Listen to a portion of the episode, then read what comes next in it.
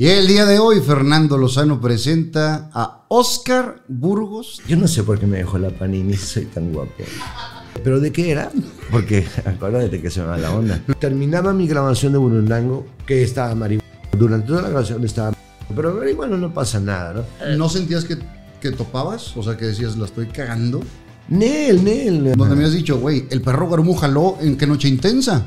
Antes no estaba jalando. Donde las lavanderas jalaron ¿Quién en que. dijo que no estaba jalando? Tú Ahí- me ahí dijiste a mí que las lavanderas empezaron a jalar en qué noche intensa. Ahí te va. Y el, no. Guarumo también. Aquí porque ahí vamos fue donde a- dieron el madrazo. a arreglar este Y asunto. tú me lo dijiste a mí, no yo a ti. Tenías muy lastimada la nariz. Y te vi meterte por los ojos, cabrón. Sí, es cierto. Yo fui cuando éramos parientes. Ahora ni parientes somos. Hablé con Oscar Burgos. El que tan gordo me cae. Al que tanto odio.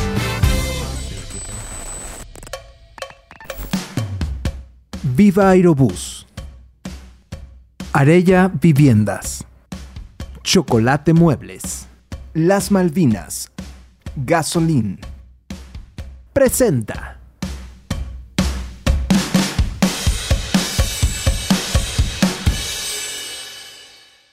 Y el día de hoy, Fernando Lozano presenta a Oscar Burgos de Estefano. ¡Hijo de su- Abuelito. Porque te digo abuelito de cariño hace muchos años.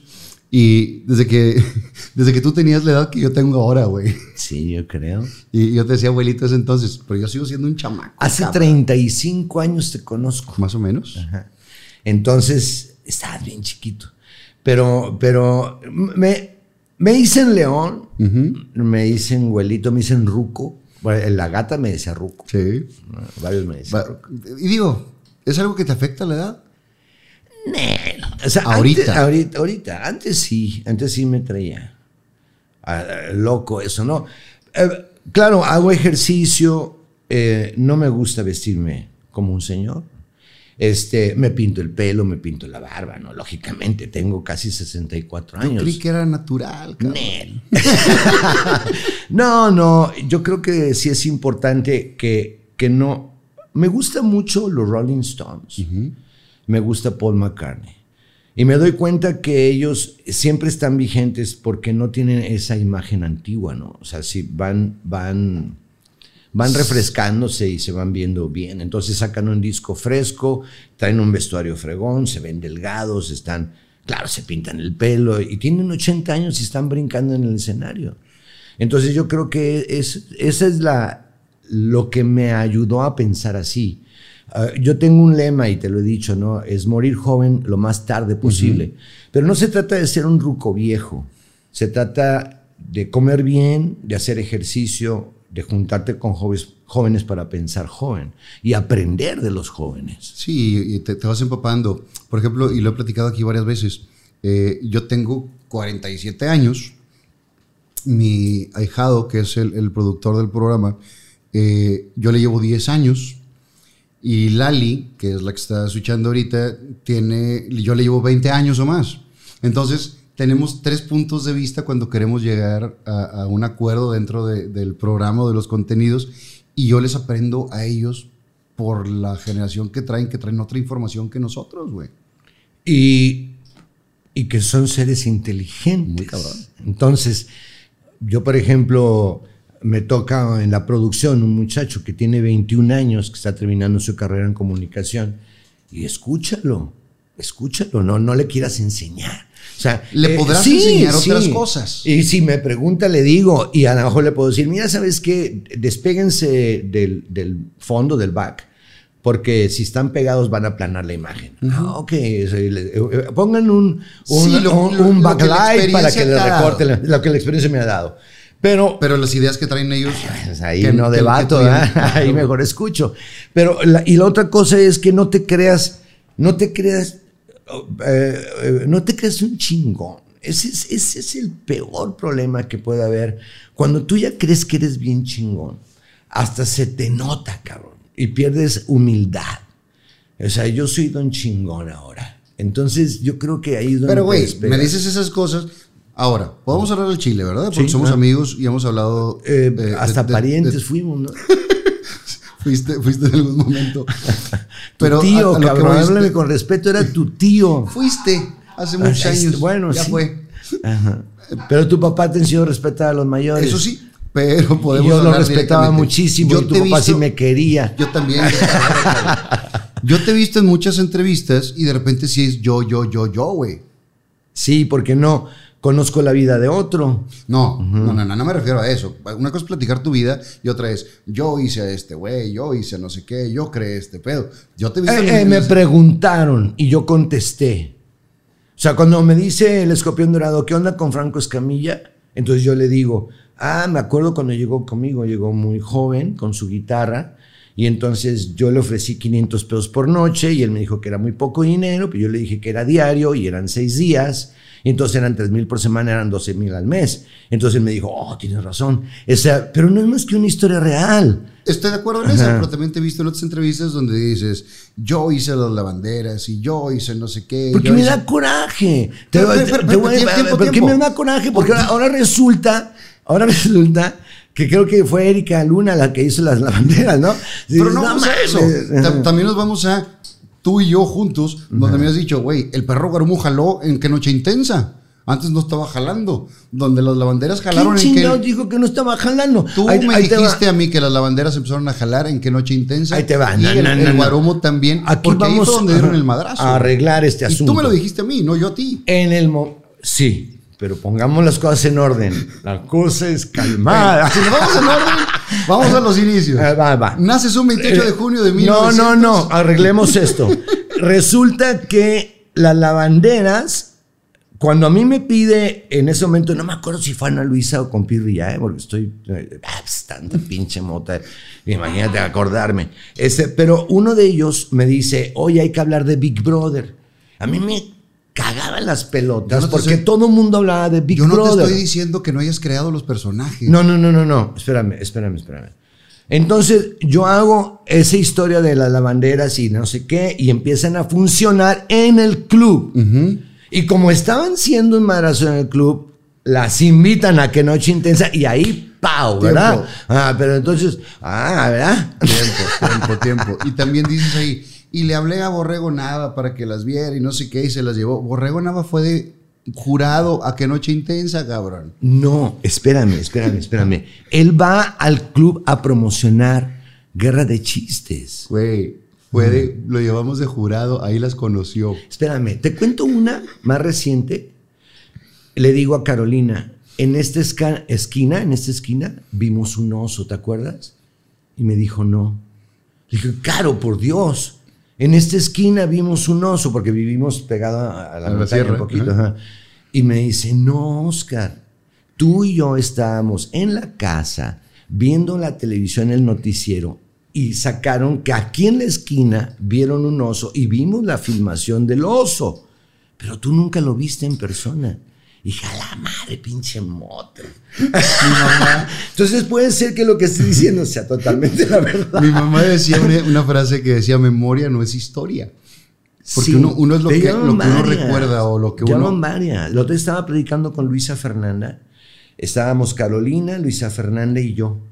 Y entonces yo conté algo y me dijo, Luisa, no es cierto. Fue lo de, lo de, lo de este César San Miguel en paz descanse de Wichiván, el día que se murió el 24 de diciembre. Sí. Dije, yo estuve el 23 en la noche, yo lo despedí y me fui a mi casa porque al día siguiente me iba manejando a Tampico y le dije, agarra un taxi y, y él no quiso, agarró su carro.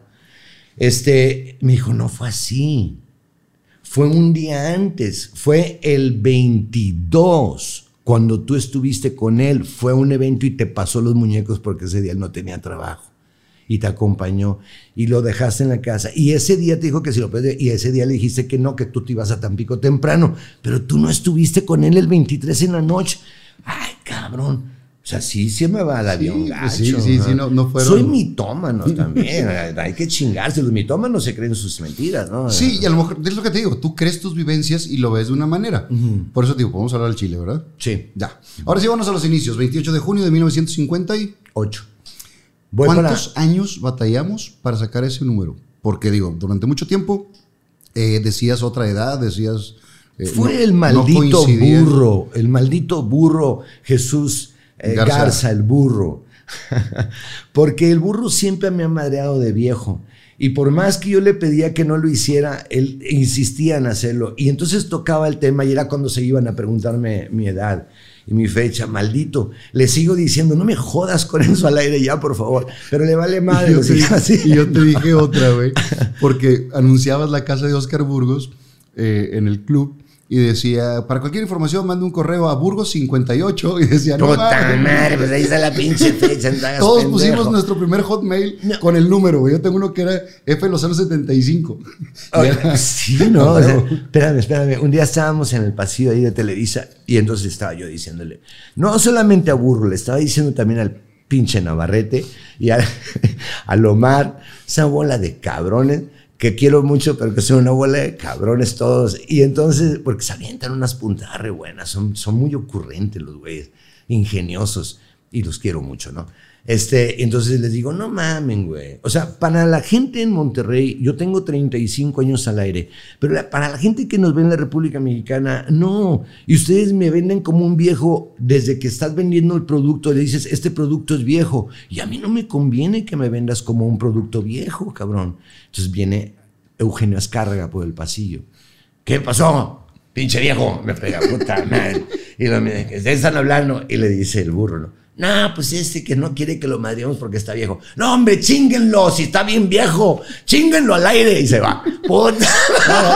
ya con permiso del jefe. Con madre. permiso del jefe. Ya, ¿Cómo bueno. le discuto? Ahora, ah, discutiendo también eso, yo te vi muchas veces en el programa madrear también de mal comediante a Navarrete. Y entonces también lo vendías como mal comediante, cuando en el escenario es muy bueno el cabrón. Sin embargo, lo- el mensaje que yo mandaba está en todas mis producciones. Lo tenía en mi programa de Telehit, lo tenía en el programa de Queremos Mal, lo tenía en mi show. O sea, si fuera malo no lo tendría conmigo. Totalmente, pero el mensaje que mandabas era que, que Sí. no valía madre. Pero Y cuando yo, lo veo en el escenario digo, porque yo tenía la imagen que es lo que tú decías, güey. Ahí voy con el yo, yo, yo. ¿Eh? ¿Lo escuchaste? Sí, sí, Qué mal, cabrón. Debía darme un... Unos baños de, sí, de humildad. cabrón, de quitarme el yo, yo. Mi hermana me lo dice, mi hermana Marilú. Me dice, quítate el maldito yo, cabrón. Pero le digo, es que estoy hablando de, de algo que yo viví. Bueno, está bien. El, eh, ¿Pero de qué era? Porque acuérdate que se me va la onda.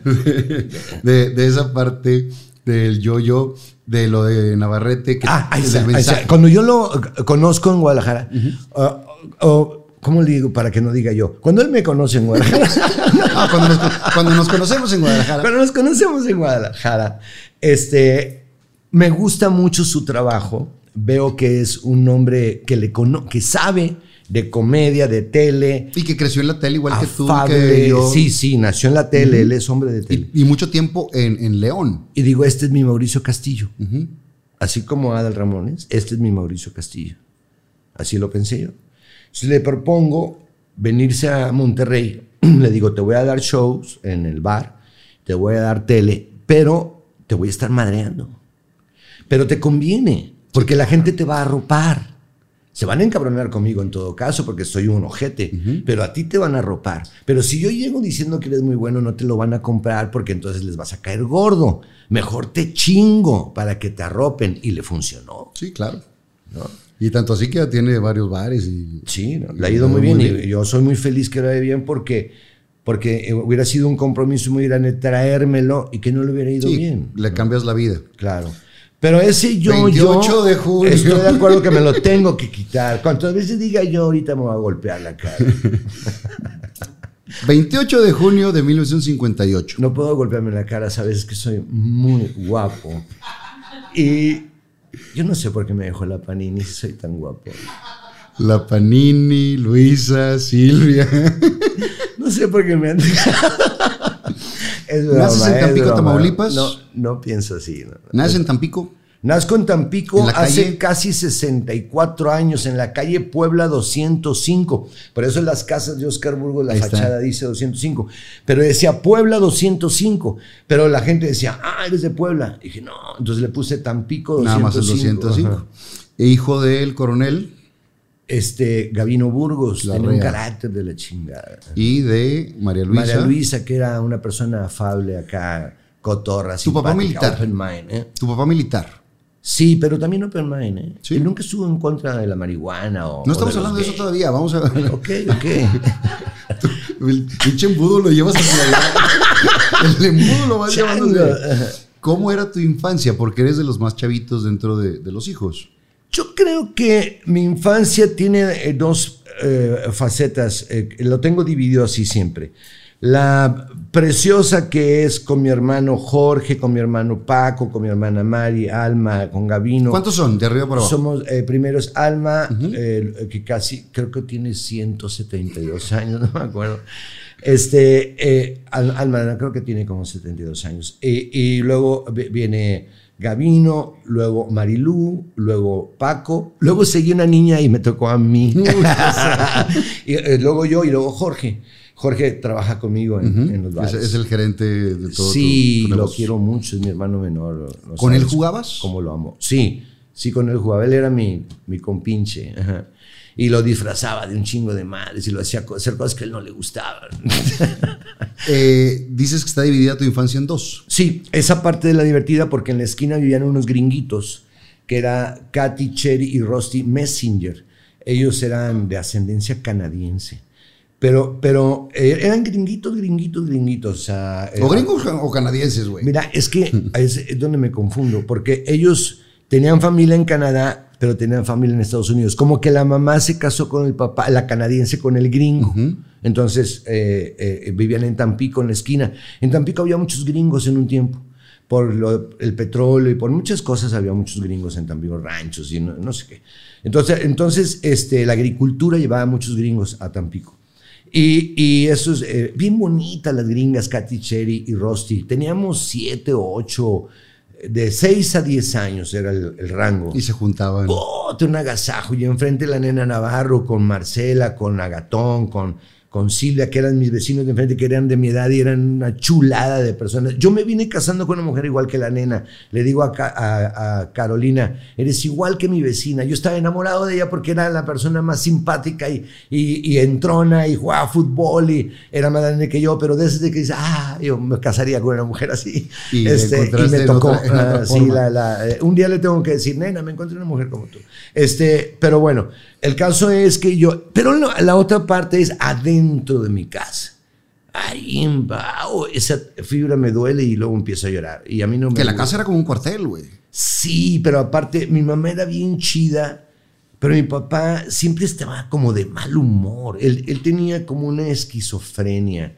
Él, él era un militar que a mis hermanos no les gusta que yo hable mal de mi papá, pero lo siento. No, no es hablar mal, es, Es una es tu, realidad. perce- tu percepción de la realidad. ¿Tú sabes cuántas veces mi papá fue a verme un partido de fútbol o me fue a recoger a la escuela? Yo me, me operaron de la circuncisión a los 17 años. ¿Tú crees que él fue al hospital? Ni siquiera fue al hospital cuando yo, no, yo nací. ¿Tú Mi tampoco mamá, fuiste cuando nació Oscarito? yo estaba trabajando, eh, estaba en el hospital y me fui a dar un show y regresé y había nacido. ¿Eh? O sea, pero ese show ya A ver, estaba ¿cuál, his- firmado. cuál- cuál historia me, me- me creo? ¿Esa o la que dijiste que no fuiste porque andabas marihuano, güey? Yo no dije que no. Lo has dicho, güey. Jamás he dicho que no fui al nacimiento de Oscarito porque estuviera marihuana. Porque andabas en la fiesta la No, no es cierto. Eso es totalmente falso, Fer. Estábamos en la conchita, eh, eh, Luisa Fernanda, su mamá, yo creo que Laura. Y, y entonces estábamos como que van a hacer, van a hacer, eh, va- y, y ahorita van a sentar. entonces a las 5 teníamos un show. Entonces Luisa era, eh, siempre ha sido muy responsable. Y me dijo, ¿sabes qué? Dale. Sí, dale, es una piñata, el niño está esperando que lleguen los muñecos. Y aparte en ese entonces Judith y, y, Luis, y Luisa te traen en chinga todo Era, día, era yo muy, muy responsable porque ellas eran muy responsables. Ellas me hicieron un hombre muy responsable. Entonces, y yo fui, cumplí mi compromiso y cuando regresé, uy, había nacido. Pero no es cierto que yo estaba en la fiesta. Una vez contaste que lo eso en diga. una historia. no, jamás. No ella, no, Fer. no ella. En alguna vez yo, yo te escuché contar Se me hace, historia. se me hace que, que tendrías que checar dónde, dónde dije eso. Nunca he dicho eso porque eso no pasó así. O sea, y como yo digo, no. Yo, yo, no es que sea mitómano. Hago, hago las cosas más grandes, ¿no? O sea, eh, La- las eh, las hago como una novela. Ajá. Porque eh, que sí, metí un Es caballo a la escuela. este, cuento toda la historia, cómo fue y cómo gritaban, ¿no? porque lo voy narrando como si fuera una, una, una historia. Entonces tu papá era fuerte, decías que tenía una especie de esquizofrenia desde tu punto de vista. Sí, necesitaba un doctor y medicamento. Él estuvo en la el movimiento cristero, cuando los cristeros se levantaron en armas y el ejército sofocó ese levantamiento, mi papá era del ejército, él era un militar de carrera. Entonces, eh, él nos contó um, en algunas ocasiones, muy poquitas por cierto, algunos sucesos que a mí me impresionaron mucho, entre ellas cuando fusila a un amigo, entre ellas cuando tiene a su cargo un pelotón de fusilamiento, entre ellas cuando va y descuelga de, de muchos postes de la luz a sus compañeros porque les habían eh, dado gane, en lo que fueron no sé qué es, los agandallaron y les colgaron a los camaradas y los tuvieron que bajar, los tuvieron que apilar y les prendieron fuego porque no podían cargar con ellos. Entonces ver quemar a tus amigos... Está muy cabrón. está bien cabrón. O sea, y, este, me contó que los cuerpos se movían porque se queman y se empiezan a mover. Y que, y que corrían los soldados eh, porque se espantaban, creían que se iban a levantar. Y entonces mi papá les decía, no sean jotos, hijos de la chingada, quédense cabrones, ah, sea hombrecito, hijo de su puta madre, se está moviendo porque tiene porque, porque tiene cosas que lo hacen, pero no se va a parar. Eh, o sea, tiene unos putos huevos. Bueno, en fin, ese hombre también me enseñó que ah, ni qué diablo, ni qué fantasma, de que chingar a su madre, cabrón, sus mamadas. ¿Cómo era la relación tuya con él? Yo siempre quería ser eh, cariñoso, porque yo siempre he sido cariñoso, pero él no podía hacerlo, él tenía algo, no sé. Su educación, digo, Su educación, sí, yo iba y le daba un beso para despedirme de él, yo estoy seguro que le gustaba, pero él no me decía, ven, dame un beso. No, no. Eh, o, eh, un día me sorprendió mucho porque yo escribía en un periódico, ¿no? Y él, em, yo algunas veces decía, él ni siquiera sabe que escribo en un periódico, no, le importa. Eh, pero un día voy a su oficina por X causa, no me acuerdo que era por, creo que por mi cartilla de, de, servicio militar. Y, llego y me dice, mira, y tenía en, en unas maderas, en todos los periódicos. Uf, esto Vamos a ver, tranquilo, tranquilo. Esto nunca lo había contado. Esto yo nunca lo había contado. Entonces llego a su oficina y, y él tiene como una madera. Había hecho un bastidor. Y tenía todos los periódicos en donde yo había escrito. Los leía y los coleccionaba pero nunca me lo dijo. Y entonces, a veces cuando hablo mal de él, pienso, qué tonto eres. O sea, él te amaba, pero a su manera. Este, y te hizo un hombre, porque finalmente lo responsable que eres, lo disciplinado que eres, todas las cosas que dices, ¿no? Esas cosas de hay desaires que se agradecen. No hay nada más peligroso que un pendejo con iniciativa. Hay cinco P's con las que no te debes de juntar. Policías, pandilleros, políticas, putas y pendejos. Desde todas esas cosas me las dijo él. Y, y el día que estamos sentados en el comedor y que él está en el otro extremo, ya lo he contado y que yo estoy reclamándole a mis 17, 18 años que el ejército había sido muy cruel en Tlatelolco. Y él me dice que en las guerras siempre hay pérdidas y que el ejército hizo lo que el comandante de las fuerzas, el supremo de las Fuerzas Armadas, que es el presidente, pidió que hicieran eso y ellos como tales hicieron lo que les había pedido el presidente. Entonces el ejército cumplió con, con lo que él tiene que cumplir, ¿no? Porque había un movimiento comunista. Pero mataron señoras, mataron niños. Siempre hay pérdidas en las guerras. Este, total que él se queda callado y levanta su periódico y yo sigo vociferando pendejadas. Este, y entonces baja el periódico y atrás había un patio. Chale, lloré. Este, había un patio en donde, donde gracias Fer, yo sabía que iba a llorar. Tú, tú eres bueno para hacerme llorar. Tú solito, güey.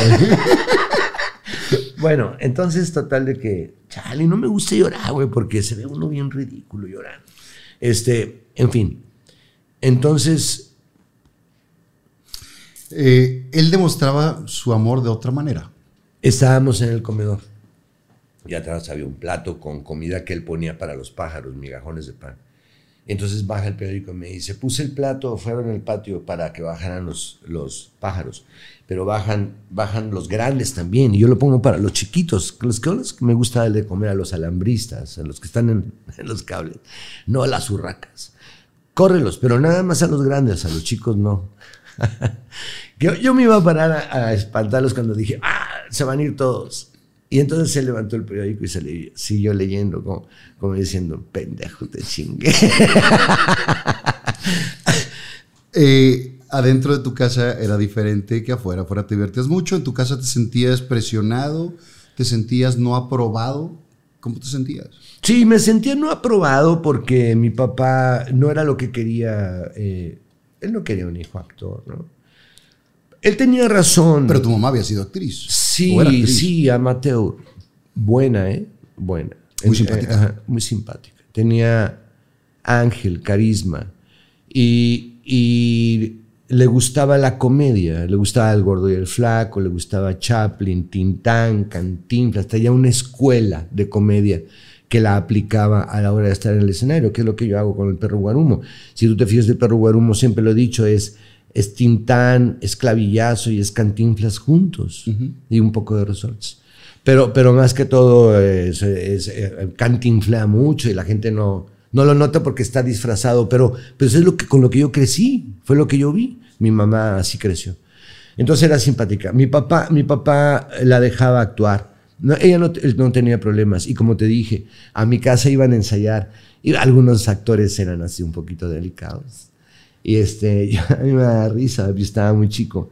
Y un día me dijo, eh, yo le dije, no sé qué, pero eh, creo que es gay. Y me dijo, ¿y eso qué tiene que ver? O sea, ¿cómo? ¿Lo hace diferente a las demás personas o qué? Le dije, no, bueno, es que eh, no, no te metas con eso. O sea, eso no está bien. Si él decide hacer lo que quiera con su vida privada, es su problema. Pero a mí no me vengas a decir, es gay. O sea, lo hace diferente a las demás personas, ¿o qué? Ay, cabrón. Y te enseñaron una lección de vida. Sí, qué respetuoso. ¿En la escuela cómo eras? Burro. Sí. Ajá. Sí, no, no que me gusta la historia. Tú sabes, no soy, soy una persona que me gusta la cultura, me gusta leer. Lees mucho y eres un, un hombre culto, aunque la gente pueda pensar que por ser comediante y por ser desmadroso no lo seas, pero es un güey que sabe mucho de la vida.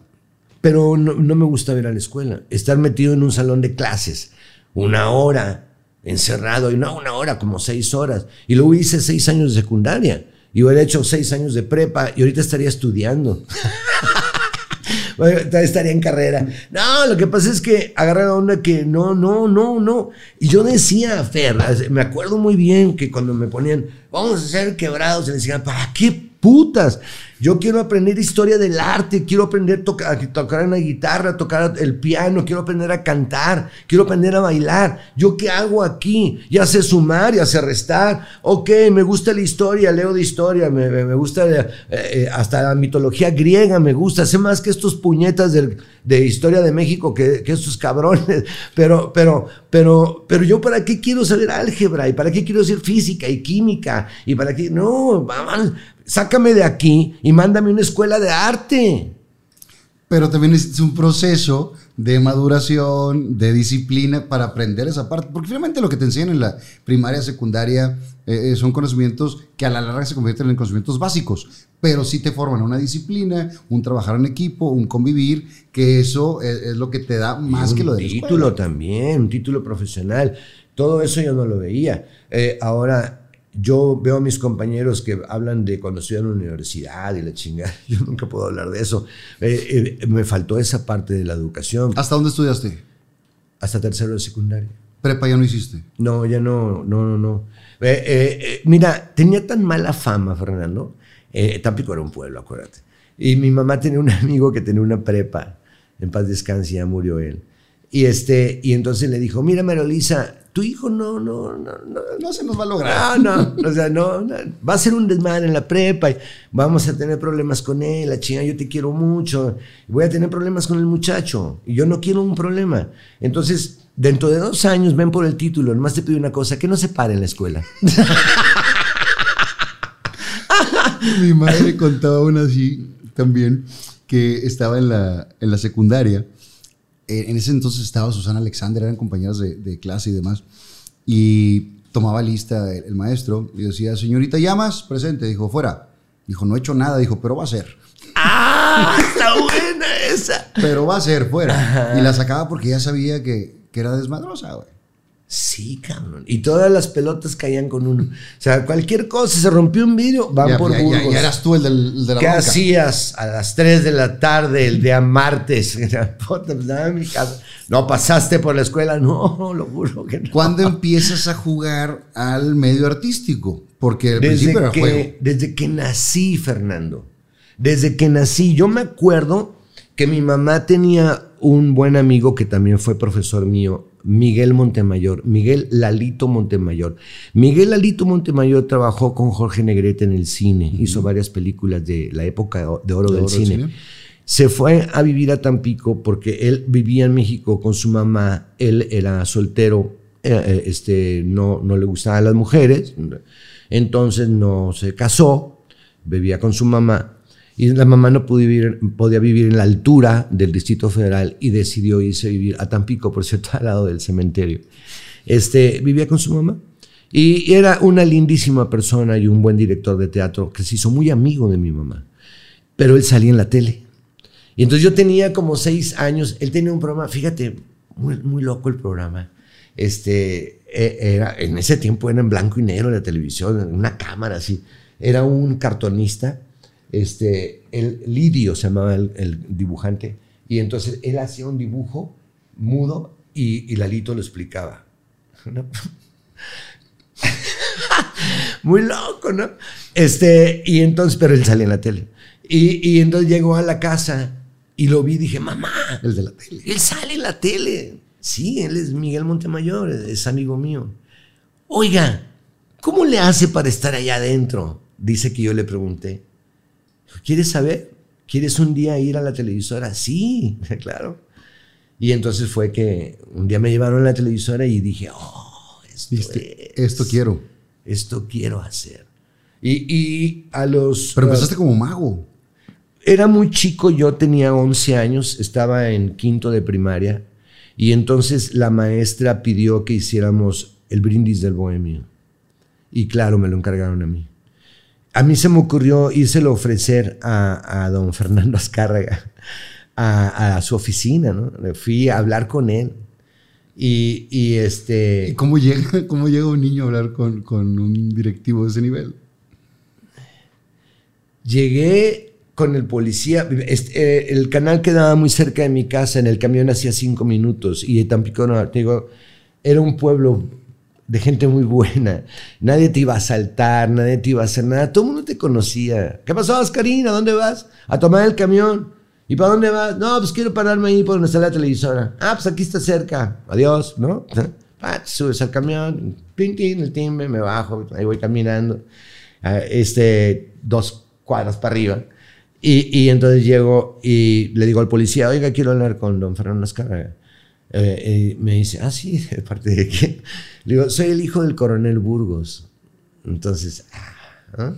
Por eso te abren la puerta. Sí. Entonces él va y le dice, oiga, don Fernando, afuera está el hijo del coronel Burgos, que conocía a mi papá. Y entonces, ¿Qué ah, pasa? ah, pásalo si quiere. Ya llegó y bien linda persona, me dice, a ver, siéntate. ¿Qué pasó? ¿Qué te trae por aquí? Y le digo, pues mire, este, yo quisiera salir en la televisión. "Ah, ¿Y qué sabes hacer? Pues me gusta actuar, me gusta, ándale. Entonces me dice, hay un programa los domingos, se llama Domingos Espectaculares. Ahí te podría meter, hazme un personaje. Pero me acuerdo que en ese momento yo tenía el brindis del bohemio. Le dije, viene el 10 de mayo, podría presentar el brindis del bohemio. Ándale, buena idea, hazlo. ¿Tú y quién más? Son unos compañeritos, yo puse la obrita ahí en la escuela. Tráetelo, tráetelo y lo presentas en ese programa. Y fue la primera vez que hice televisión. Tenía 11 años. Y luego te encarga el personaje de- del león que hiciste. Y luego León. me encarga León. Pero ya me encarga León cuando tengo como 16 años, porque yo em, me enrolo en un programita. Ah, me pongo de, de muñeco de ventríloco como tres años y luego me ponen en, en una pastorela y luego haz otra cosa. y así hasta que pasa el accidente del payaso local, este, eh, que, que se llama el Capitán Chicharra. El señor ya no puede trabajar y entonces, pues para mala fortuna de él y para fortuna mía, es mi oportunidad. Entonces el señor me da un programa que es el León Oscar, que era una botarga de león como el perro guarumo, pero un león. Y entonces él me dice, "Eh, vas a tener mucho éxito porque voy a estrenar una caricatura. Este, ah, sí, qué caricatura. Bueno, nos han mandado a televisoras afiliadas de provincia y a Canal 5 de México un, un lanzamiento mundial que se llama La Pantera Rosa. Oh, sí, y le digo, La Pantera Rosa con... Porque yo me gustaba el cine y la comedia, con Peter Sellers. Dice, no. Al principio de la película sale una Pantera Rosa, ¿te acuerdas? Ah, sí, la caricatura que anuncia los créditos. Bueno, ya hicieron una serie con esa pantera y va a ser un madrazo. Y tú la vas a presentar. Ah, Y tú feliz. fue un madrazo. Claro. Totalmente. Empecé con éxito la carrera. Y- por- gracias a él. y, y con el pie derecho y desde muy chavito. Pero también esa parte empieza como a, tambalearte por, por el que ya eras más conocido, porque eras muy galán, porque siempre has sido muy galán y, y muy... Eres un güey encantador, porque literal es un güey encantador. Platicas con, con las personas y todos te queremos y todos decimos... eh, de, de verdad enamoras con tu plática porque te puedes pasar horas escuchándote porque es un güey muy simpático, muy carismático Gracias. Y la gente empieza a decir Oscarín, Oscarín, el León, este y, y empiezan a inflarte el ego, güey. Mucho. Claro que me enfermé, por supuesto, porque luego me quitan la careta a, a consejo de, de un buen amigo locutor, que después nos hicimos muy amigos. En paz descanse don Carlos Enrique Núñez de Cáceres, que era nuestro Jacobo Saludowski, ¿no? el que daba las noticias, el que tenía la credibilidad en el puerto. Linda persona. Y entonces le dice, oye, Burgos es muy guapo, dice. Este, eh, eh, es un muchacho que tiene bonita cara. ¿Por qué lo tapas con una máscara de león? Quítale esa máscara y dale un programa para jóvenes. Las jovencitas lo van a amar. Ah, sí es cierto. Eh, dice él. Entonces me dice, ¿sabes qué? Vamos a meterte en un programa juvenil. Eh, se va a- eh, vas a tener un programa como de revista, pero ah, tú vas a hacer la parte juvenil. Todos los días al mediodía. En programa para toda la familia, pero yo iba a poner videos de rock, hablar de cosas de ropa, de cosas modernas, no sé. Este, pero a mí se me vierte ahí, porque dejo el mercado infantil para irme a un mercado eh, en donde es juvenil, donde las muchachas les gustaba, pero los vatos me querían madrear todos. Claro. Puta madre. Y yo tenía 17 años y todo el mundo me quería partir la madre, cabrón. Y ahí, ta, ta, ta, ta, ta, ta, cucufato, al rescate. Ese fue el, el, el que me hizo, ¡pau!, hacer eh, clic de nuevo con la raza. Ya para entonces ya habías probado el toque, ya habías, la- la- habías entrado al mundo oscuro, güey. Una de mis esposas, no me gusta. Está con Mario así hablar en, en un chingo. o sea, una de mis Una esposas. esposas, es que no me gustaría empinarla porque pues para qué, pero es una, es una anécdota simpática. Este, le dice a mi mamá, señora, su hijo fuma marihuana.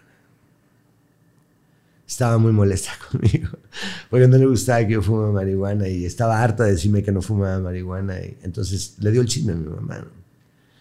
Eh, Su hijo fuma marihuana, quiero decirle. Y entonces le dice mi mamá, no, hija, Oscar nació marihuana, pero tú ya lo sabías. ¿Para qué nos hacemos pendejos? Y este güey fuma marihuana desde los 12 años. ¿Qué- ¿Cómo fue la primera vez?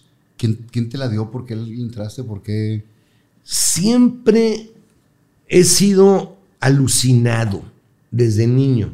Yo me acuerdo muy bien que este, un día que fui- llegamos pedísimos a la primaria. Jorge, ¿cómo se ríe, cabrón? A la primaria. A la primaria. Yo tenía, eh, estaba, yo tenía, pues esa edad, como 11 años, yo estaba como en quinto y él estaba como en tercero. Y entonces mi papá tenía un chingo de botellitas. Como las de los hoteles. Sí, ajá. Tenía una colección bien chingona, porque el pato ni tomaba. Le gustaba empedar a los demás, eso sí, tenía una cantina muy bonita. Este, y entonces eh, tenía así un chingo de botellitas, y entonces le dije, ¿qué? Vamos a probarlas. Y empezamos a probar una y otra, y pum, pam, esta, pum, la whisky, ah, ah, y esta, una cremita, ah, un rompo, ah. De todo. Sí, nosotros estábamos en la tarde, entrábamos, entrábamos a la 1.30 de la tarde, era vespertino. Y nos íbamos caminando, estaba como ocho cuadras la escuela. Y entonces nos fuimos 11 y, y qué, y 9 años de edad, con la mochila dando tumbos. Aquel serio, ya ves que él es serio. Esa Iba- fue tu primer borrachera. Sí, iba, sí, sí, íbamos los dos bien pedos caminando. Llegamos a la escuela y cada quien se fue a su salón. Y eso yo de repente llega la maestra y me dice, ¿qué tienes? "Ah, maestra, A ver, sóplame. No mames. Así como, ay, cabrón, ¿no? Y, en eso llega la otra maestra con Jorge. Jorge bien serio, cuando dice que así. A ver, ¿qué pasó? que Mire, maestra, yo no le voy a explicar, porque ¿verdad? el otro cayó callado. Aquí mi hermanito y yo. Unos chocolates envinados. Era mi papá tiene una colección de botellas y decidimos ¿Qué te probar dijeron en tu casa, güey? No, pues nos regresaron para la escuela, nos llevaron a la escuela y les dijeron a mi mamá, y sus hijos andan bien pedos. Y cabrón". tu mamá dijo, no, estaban, nacieron. No, Justificando puta. siempre tus... No, no, nos, no, no, pues nos fue de como en feria. Nos Pero pusieron a- nos vamos al pero, primer- pero mi papá no se enteró. al primer toque. ¿Sabes qué hizo mi mamá? ¿Sabes qué hizo mi mamá? Mandó a, a la muchacha que trabajaba en la casa y había un asistente, un soldado, porque mi papá tenía un soldado como de guardia, ¿no? No sé, le mandaban. hacer- Pero finalmente venía siendo el jardinero. Y, Todo- sí, sí, hacía todo el pobre. Era lindísima persona, Fernando.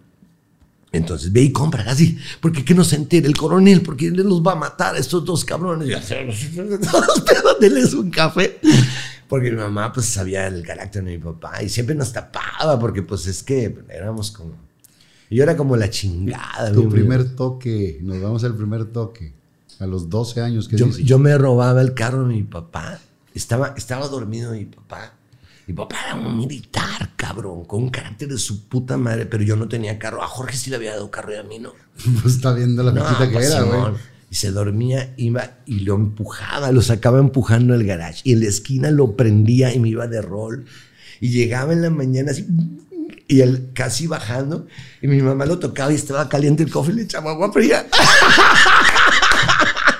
Cuando era pendejo, mi papá sí tocaba el cofre estaba caliente. ¿Por qué está caliente eso? No, no, mi mamá era bien chidota. El primer toque. Ah, sí. Este. ah, ¿Cómo- fue por- así, fue así. Ah, ah, el, primer toque fue así. Yo, yo era. He sido siempre delgado y greñudo y con cara de, como de niña. Mi apodo jugando fútbol no era ni el crack, ni el, no sé, el pichojos, o Ni el, el cuchillo, no, el güey. borjita. No, no, no. Era la chiquita Burgos, güey, ¿no? O sea, son mamadas. Entonces, este, ese apodo era, era incómodo, pero aparte, pues tenía cara de niña, cabrón. Y, y pues sí, a la hora de los putazos, pues este. um, no, no digo que yo sea malo para los putazos, pero no es algo que me guste, la neta, ¿no? Los putazos, no, no. No, no, no, yo, yo y, soy y en la cara no, porque de no, eso no, vives. de eso vivo. no, pero no, no, no. No, no me gustan los putazos. A mí no me gustan los putazos. Este, no me, no- ni me gusta pegarle a alguien. Las veces que me, que me he peleado, este, fíjate, me estaba acordando, el alcalde de Tampico, que por cierto, lo, pues lo quiero mucho, pues somos amigos desde niños, ¿no? Este, Chucho Nader. Ahorita es la segunda vez que es alcalde de Tampico. Un día que nos damos de trompos, él y yo en, el, vestidor de una alberca, teníamos como 11 años. Digo, ah, me di putadas con el alcalde. Eh, no, luego nos hicimos bien cuatotes, está toda mal. Bueno, este, y por cierto está haciendo un excelente trabajo. Eh, voy a lo que vamos. Entonces yo me voy de vacaciones a los 12 años de edad a visitar a mi hermana a San Andrés Tuxtla, Veracruz. Ella estaba casada con... Ahí vive, ahí vive, perdón, le mando un saludo a Marina Pérez y a mi compadre Huicho, que viven ahí en San Andrés desde hace muchos años. Está con madre. Eh, ella es de, de allá, mi compadre Huicho de acá, de mis mejores amigos de toda la vida, y, y se fueron a vivir para allá. No conozco San Andrés, Debías de pero conocer. quiero ir. No, no, es un agasajo. Y tenían, tenían un equipo de, de béisbol, los Brujos. Ah, porque ahí está Catemaco. Eh, ahí son los brujos de la laguna de Catemaco. Está bien bonito. No, ese lugar no tiene madre. Cuando yo iba, imagínate.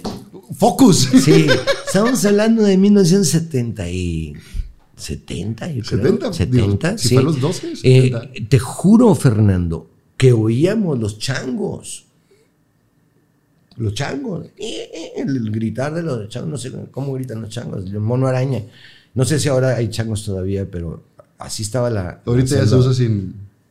Ah. no, no, no. Bueno, ya, ya, ya se El primer toque. Eh, Qué bonito, por cierto. Este, total. Entonces estábamos ahí. Yo tenía 12 años y había un lugar que se llamaba La Parroquia, que era como una, una cafetería, pero en el sótano tocaba una banda de rock y había raza, chavos, ¿no? Que iban ahí, más, mucho más grandes que yo. Y fumaban mota. Y yo tenía ganas, desde chico era alucinado, te digo, yo, yo a los nueve años de edad, diez años de edad, que, que oí eh, eh, el disco de Viaje Mágico y Misterioso de los Beatles, o que cuando oí Strawberry Fields Forever, o cuando oí I Am the Warlords, puta madre, cerraba los ojos y veía, eh, yo quería experimentar ese pedo, ¿no? Que el cerebro hiciera cosas raras. La marihuana podía darme ese. Pero lo hacías, o sea, tenías esas mismas sin... Sin marihuana. nada, claro. Sí, sí, sí, sí. Entonces, este, iba, iba a la playa y veía cómo se veían las nubes y yo hacía música con las nubes y la chingada. Oh, esto con droga debe ser, se- debe ser mejor. y entonces, eh, yo quería probar marihuana. Y, Puta, pues invíteme marihuana porque yo, yo fumo marihuana. Ah, ¿tú fumas marihuana? Sí, yo fumo marihuana.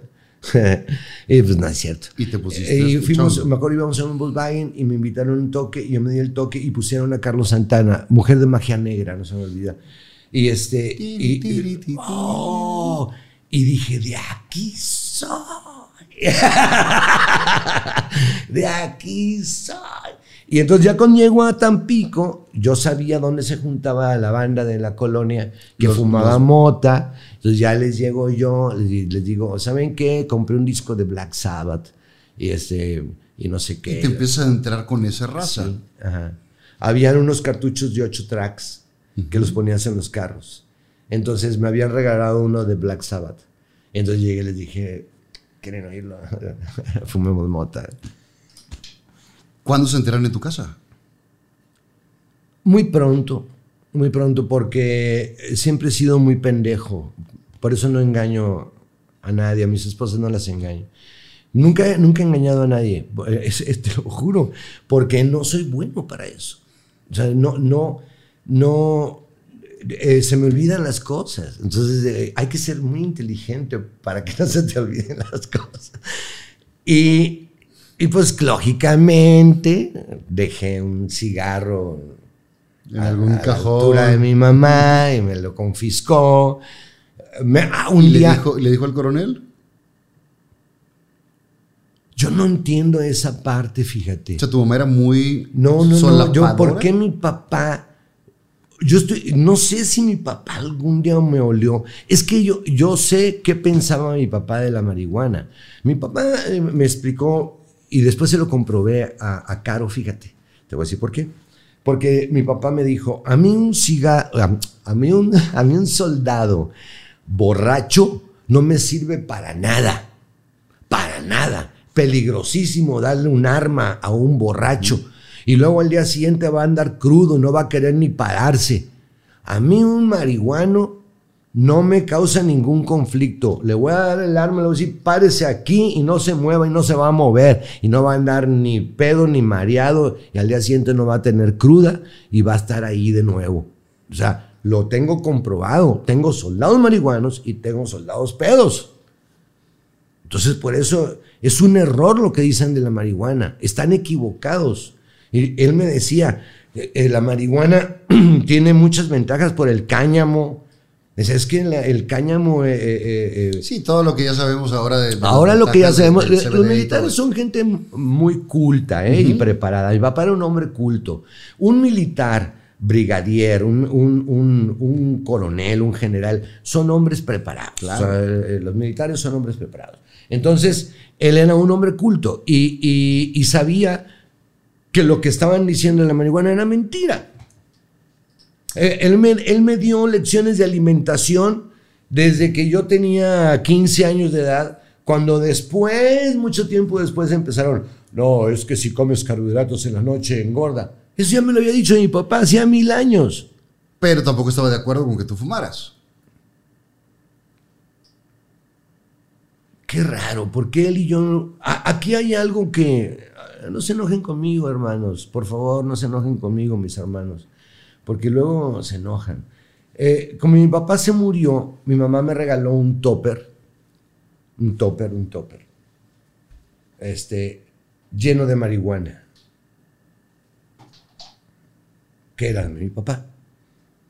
Pero tu papá lo usaba... No sé si lo usaba con alcohol, si lo fumaba, si, si, pero yo nunca lo vi fumar, ni un cigarro, ni olía humo. Oye, no vas a ver si están fumando marihuana. A lo mejor se le untaba Sí, dolores o cosas por así. Pero a lo que voy, una vez me agarró mi mamá 17 plantas de marihuana que había sembrado. El soldado llegó y me dijo, Ñeris, porque era, era oaxaqueño, Ñeris, no sé, yo creo que Ñeris quiere decir niño allá en, en su tierra. ¿Qué pasó, Fernando? Te cayó el ejército. ¿Cómo? Neta, sí, todas las plantas confiscadas, incineradas. No mames, yo nada más ejecuté. Yo seguí las órdenes de mi superior. Y le ¿de quién? La coronela. No mames, sí. Hay pedo, ñeris. Hay pedo. Venga. Yo que tú huía. Ahora traes orden de aprehensión. Changos, can. No, pues ya. Pero en ese entonces todo era diversión, no había problemas. No. Me acuerdo que entraba mi mamá al cuarto y abría las ventanas. No mames, puta madre. Me pongo marihuana nomás de entrar a tu cuarto. Entro a tu cuarto y ya me siento marihuana. Abre las pinches ventanas. Otra, otra, otra también. Yo tenía un Mustang. ¿eh? Y entonces, mi mamá, súbete al Mustang. mi mamá chida, órale vas. Entonces, ah, y, y se prende el aire acondicionado. Y va. Y mi mamá jala. Esto fue la pura marihuana. Pendejo, lo hubiera aprendido antes. Le hubiera echado. Y luego, eh, mamá. Pero ahí te dio todo era diversión, jijiji, jajaja y demás. Ah. Y después, ¿cuándo te vienes para Monterrey?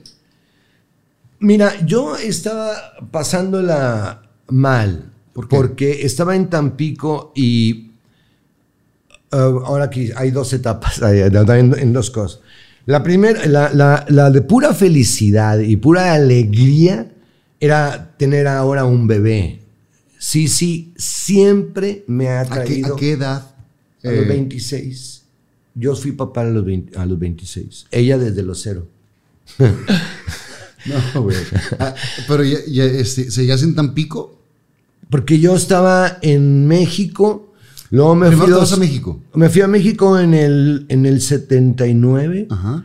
Estuve del 79 al 81 en México. Del 81 al 83 estuve en Tuxtla Gutiérrez, Chiapas. Pero vámonos primero entonces a la, a la etapa de, de- de cómo cambias de Tampico hacia México. Ah, no, no, no, no. Porque yo estaba en Tampico en el 79 y me ayuda eh, eh, Francisco Azcárraga, me lleva a México a un programa que se llamaba Alegrías de Mediodía con César Bono y con esta Gila Deneken. Y de ahí me mandan a otro programa, La Hora Cotorra. Y de, de ahí, desde ahí, Televisa siempre me ha dado algo. O sea, este, ¿cómo te diré? Eh, Televisa México siempre, siempre ha, sido benevolente conmigo, así, así y así. Bueno, te voy a decir, ahí va. Entonces yo estoy ahí en México y ahí mismo en Televisa, Jaime Cristo Azcárraga, primo de, primo de Eugenio y de Ricardo, este, me dice, oye, ¿sabes qué? Fíjate que en- en Tuxtla Gutiérrez, Chiapas, están estrenando una disco muy nice, cabrón. Y necesitan un DJ así con tus caracteres. Tú eres DJ en Tampico, ¿no? Sí, yo tengo un programa, ah, bueno, ya tenía un programa de radio y tenía un equipo de sonido, iba a, un- a- a poner discos a las discotecas. Antes de que, de que nos vayamos a otro. Cuando trabajabas en radio, trabajabas en un edificio. Sí. Y, y se te perdía el carro. Sí. Cuéntame esa historia, güey. Tenía un carro, un Toyota bien jodido, gringo, que me había comprado, porque sabrás que en ese tiempo, este, las cosas eran diferentes, entonces podías traer de repente un carro gringo, te arreglaba. Sin broncas. Pues con un militar, pues no había. Ah, sí, por ahí va, y trabajabas en la televisora. Pero como tú andabas siempre. eh, eh, Entonces en- tenía un Toyota, estado- tenía en un Toyota, un negro, eh, eh, bien jodido el Toyota, pero jodido, cabrón, un gringuito. Y entonces yo andaba siempre bien grifote. Y, y bajaba y, ah, mi carro, ¿dónde lo dejé, cabrón? Puta, si desde el edificio hubiera visto dónde lo dejé, llegaría directo. A eso pensé. Llegué a mi casa y entonces compré una lata de pintura blanca y subí al techo de mi carro y le hice una tacha, una cruz grande así, blanca, mi carro era negro. Me acuerdo muy bien que mi vecino Agato Navarro me dijo, ¿qué haces? Le dije, estoy poniendo una señal para cuando esté en el edificio poderlo ver desde arriba. ¿no? ok.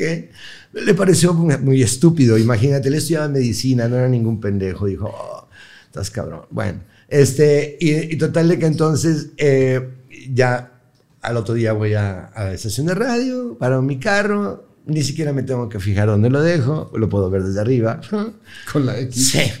Eh, subo, eh, eh, hago mi programa de radio, me dar un toque, digo, ahí está mi carro, carro, ¿no? Desde aquí lo alcanzo a ver. Ah, y, y ya termino el programa, me bajo y cuando estoy en la banqueta me doy cuenta que la tacha no se ve. Y me quedé en las mismas. Y quedé las mismas. ¡Qué pendejo! No, tenía unas buenas, de- de- así de pachecote, cabrón. Me cae que mi mamá decía, mi mamá decía que ella no sabía cómo, cómo los jóvenes llegan a viejos, cabrón. ¿no? Hacen tantas pendejadas. Una vez nos agarró la, la agarró la policía con marihuana. ¿A Íbamos quién? en la, a mí, ¿A cabrón. Eh, En la vez, la vez, no, perdí la cuenta. perdí la cuenta. Me han agarrado tantas veces que ya perdí la cuenta.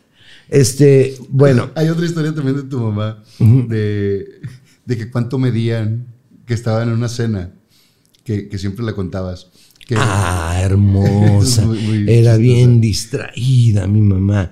Entonces tenía, estaba chiquita, tenía 17 años y estaban en un baile en Chihuahua, en el casino chihuahuense, porque ella es de Chihuahua, ¿no? Sus hermanas, su familia nació en Chihuahua, aunque mis abuelos eran ¿Ya, italianos. ya casada con el, con, con el coronel? No, yo creo que estaba más chiquita, fíjate, porque se casó a los 17, haber tenido unos 15 años, yo creo entonces. Sí, tienes razón. Mira, te la sabes, es que eras mi pariente, ¿eh? bueno, Investigué para Ah, poder- investigaste. Oye, este, bueno, resulta que estaban en el baile y entonces llegó un muchacho que era de México y estaba guapo, alto, ¿no? Mi mamá, pues, las chicas de Chihuahua, están guapos los chilangos. Iba con otros amigos, unos primos de allá de Chihuahua, ¿no? 15 años. Estaban en el casino chihuahuense. Y ya están en la mesa y, y el chavo, pues, le gustó a mi mamá, se sentó al lado de ella. Dice que estaba alto, guapo. Haber tenido un muchacho unos 19 años, supongo. Y le dijo, este, ¿cómo te llamas? No, pues María Luisa, María Luisa Di Stefano. Y tú, pues, ya, le dice. Dice, ¿cuánto mides? Le dice él, ¿cuánto mides? Y le dice a mamá, ella quería contestarle, ¿con tacones o sin tacones? Y le dice, ¿con calzones o sin calzones? Pobrecita, dice que se puso roja, roja. Le decía, y él, él se rió, le dijo, no, no, no, no, ya, ya no pudo seguir ni en el baile, porque dice que le dio mucha, en- o sea, a ver, dice, es que haber dicho, muchacho, ¿en qué estaba pensando? no? Ahorita me platicas de Tuxtla. Salud, tú Salud. cafecito. Salud. Salud.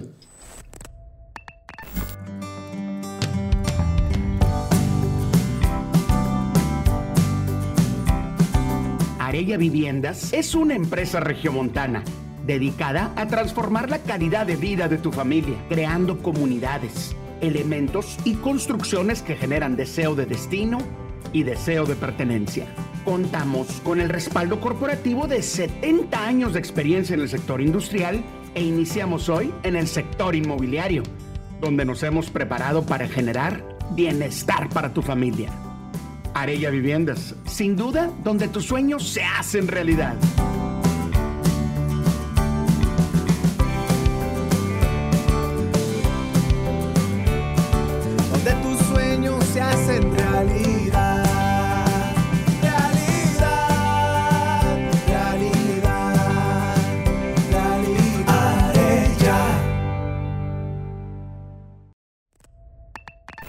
Cafecito porque no tomas alcohol, ¿verdad? No, en octubre voy a cumplir 20 años de no tomar nada de alcohol, de no meterme nada por la nariz. Ahorita llegamos a, a la parte, a la parte esa de la rehabilitación y demás. Porque me metí de todo, menos una- Menos miedo, güey.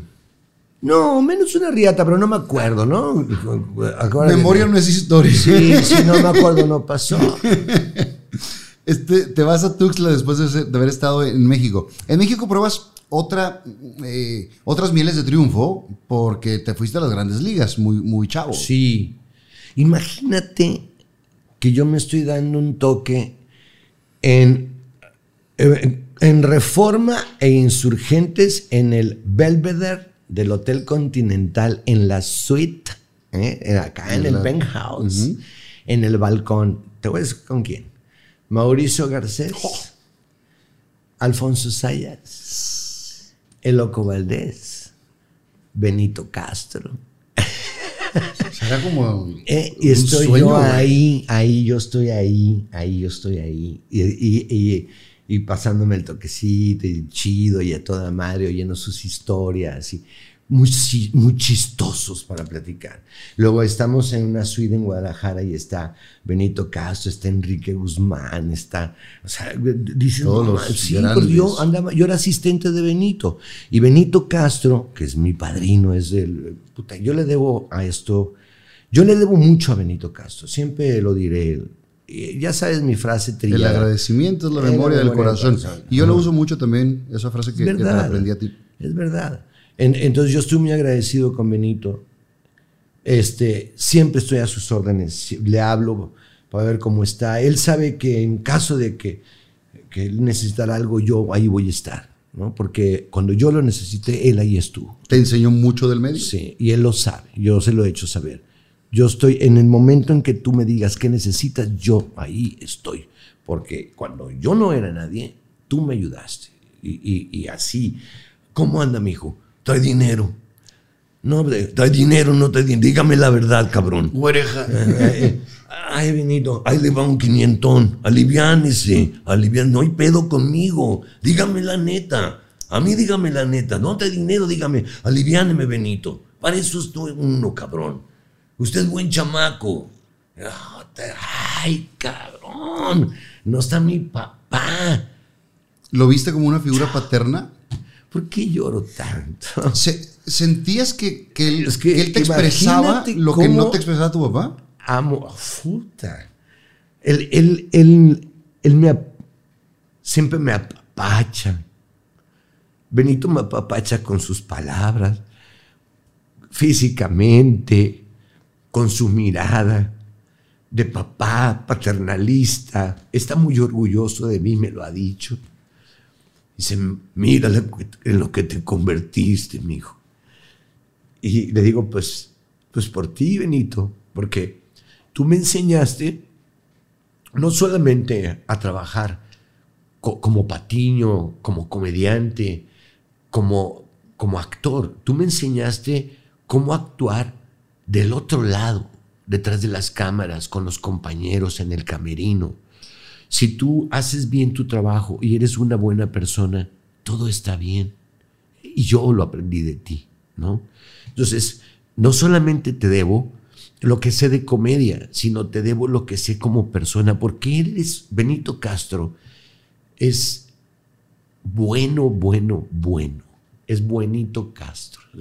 Este, siempre, eh, siempre simpático, siempre con un consejo, siempre benevolente. Entonces, yo lo veía, ¿no? Eh, eh, íbamos de gira y dejaba muy buena propina. Y yo, yo me apantallaba, ¿no? A su puta madre. En vez de 200 pesos, 500. Y entonces un día le dije, oye Benito, eres chido. Dice, mijo, pues ¿por qué crees que me tratan bien? Sí, totalmente. Sí, sí, sí. Bueno, ¿Y se lo aprendiste eso también? muchas, sí, claro que sí. Y te voy a decir por qué. ¿Por qué le aprendí a él? Yo ando con él un día en Iztapa, eh, Izta- Izta- Iztapas y Guatanejo. Una se llama Playa Ropa. Y habían unos artesanos. Entonces llega y le dice, ¿cuánto cuesta el collarcito ese? No, pues 170 pesos. Va, a ver, démelo. Porque también así, es medio hippie. Ahí van 200 varos. Su cambio, no, no, quédeselo. Entonces le digo, eres chido, Benito. Es un artesano, cabrón. ¿Por qué usted quiere menospreciar su trabajo? Mejor ayúdelo, cabrón. Usted gana bien, ¿no? Pues entonces ayúdelo. Se- ¿Sentías que esa falta de, de expresión de tu padre hacia ti lo cubrías con él? Sí, en muchos aspectos. Este, y yo estoy seguro que si mi papá viviera, que tuviera ahorita creo que 120 años, nah, nah, nah, como 110, no sé. Mi papá cumpliría este año 105. Ah, sí, pues por ejemplo, como 110, mi papá era un poquito más grande que el tuyo. Se me hace que un muchito más grande que el tuyo, ¿no? Mi papá era del 17. Mi papá era creo que del 5. Del 5. Ajá. Este, entonces, eh, cuando lo veo en el cielo, le digo, no, no, ¿de qué estábamos hablando?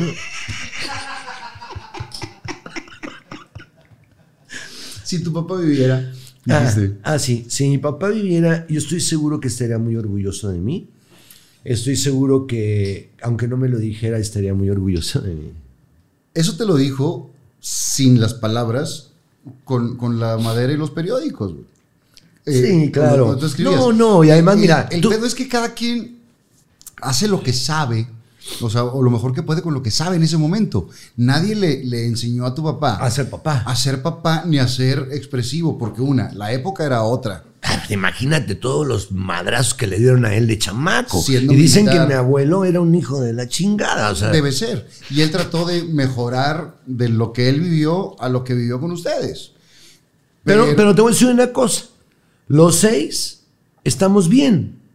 Los seis tenemos una profesión, los seis vivimos bien, los seis hermanos estamos... Hombres de sí, bien. todo- eh, sí, exactamente. de- este, el- la fichita soy yo. Sí, pero Lo eso, sabes. eh, pero fue por decisión propia. Porque si vemos que cinco eh, son, son muy rectos y Ahí muy. está. ¿Cómo, puede, ¿Cómo puedes decir?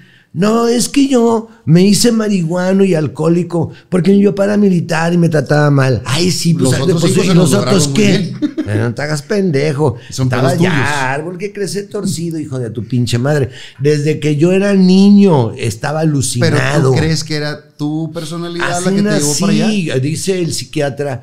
Tú eres el candidato excelente para las pinches drogas porque te encanta subirte a los juegos y te encanta sentir y, y te encanta experimentar. Por ejemplo, de las experiencias más agradables que he tenido en mi vida en cuanto a alcohol y drogas y esas cosas, sin duda son los hongos. Es lo más rico que te puedas imaginar, porque como que tu cerebro descubre o conecta cosas que no estaban conectadas y entonces eh, ves un panorama diferente del universo, de la tierra, de, de, de los árboles, del cielo, de las personas, que no lo ves aquí así.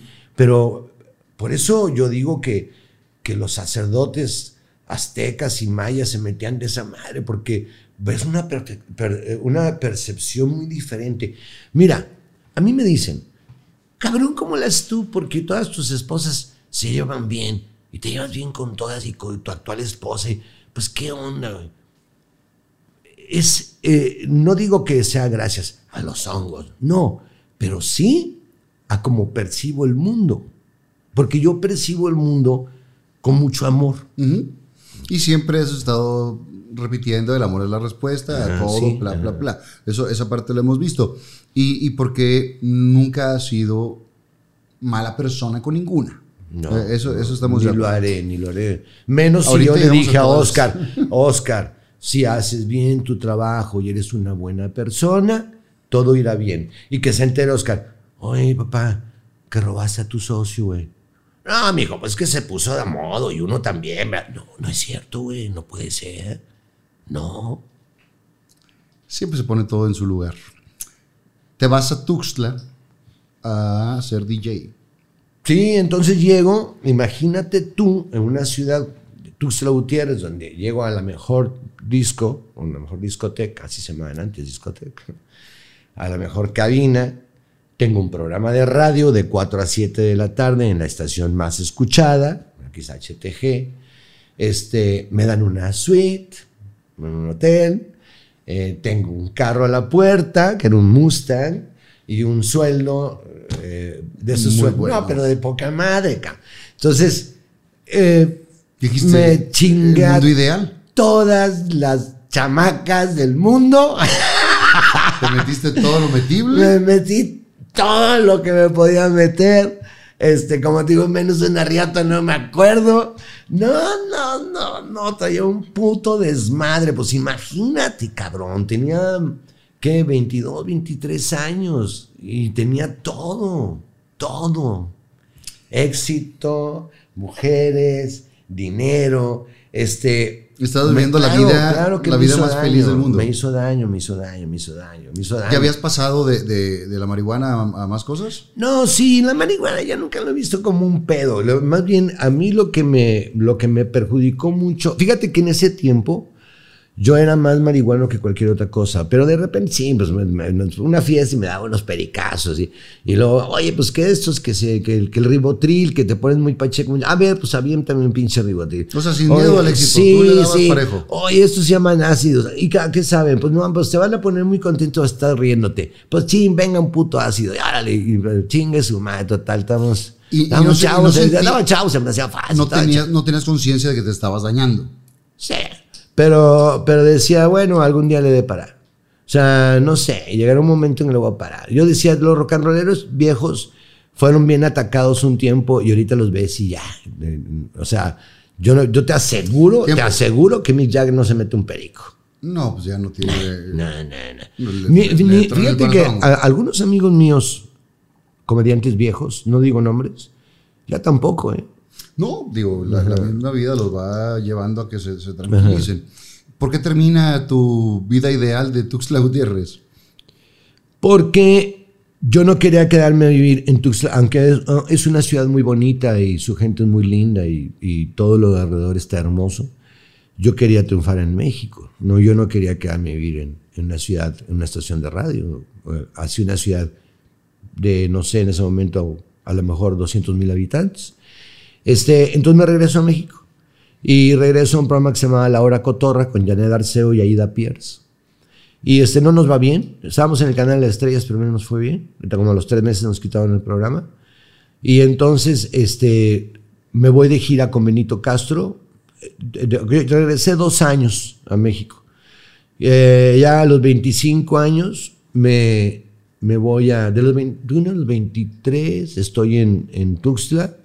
Y luego de los 23 a los 25 me, estoy en México y, y hago fotonovelas y hago doblajes y hago un programito unitario y estoy en cabina desde el Valle de México con, con Miguel Sabido y, y, y, y, no, y no, y no, y se me acaba el dinero. Ah, Benito me ayudaba.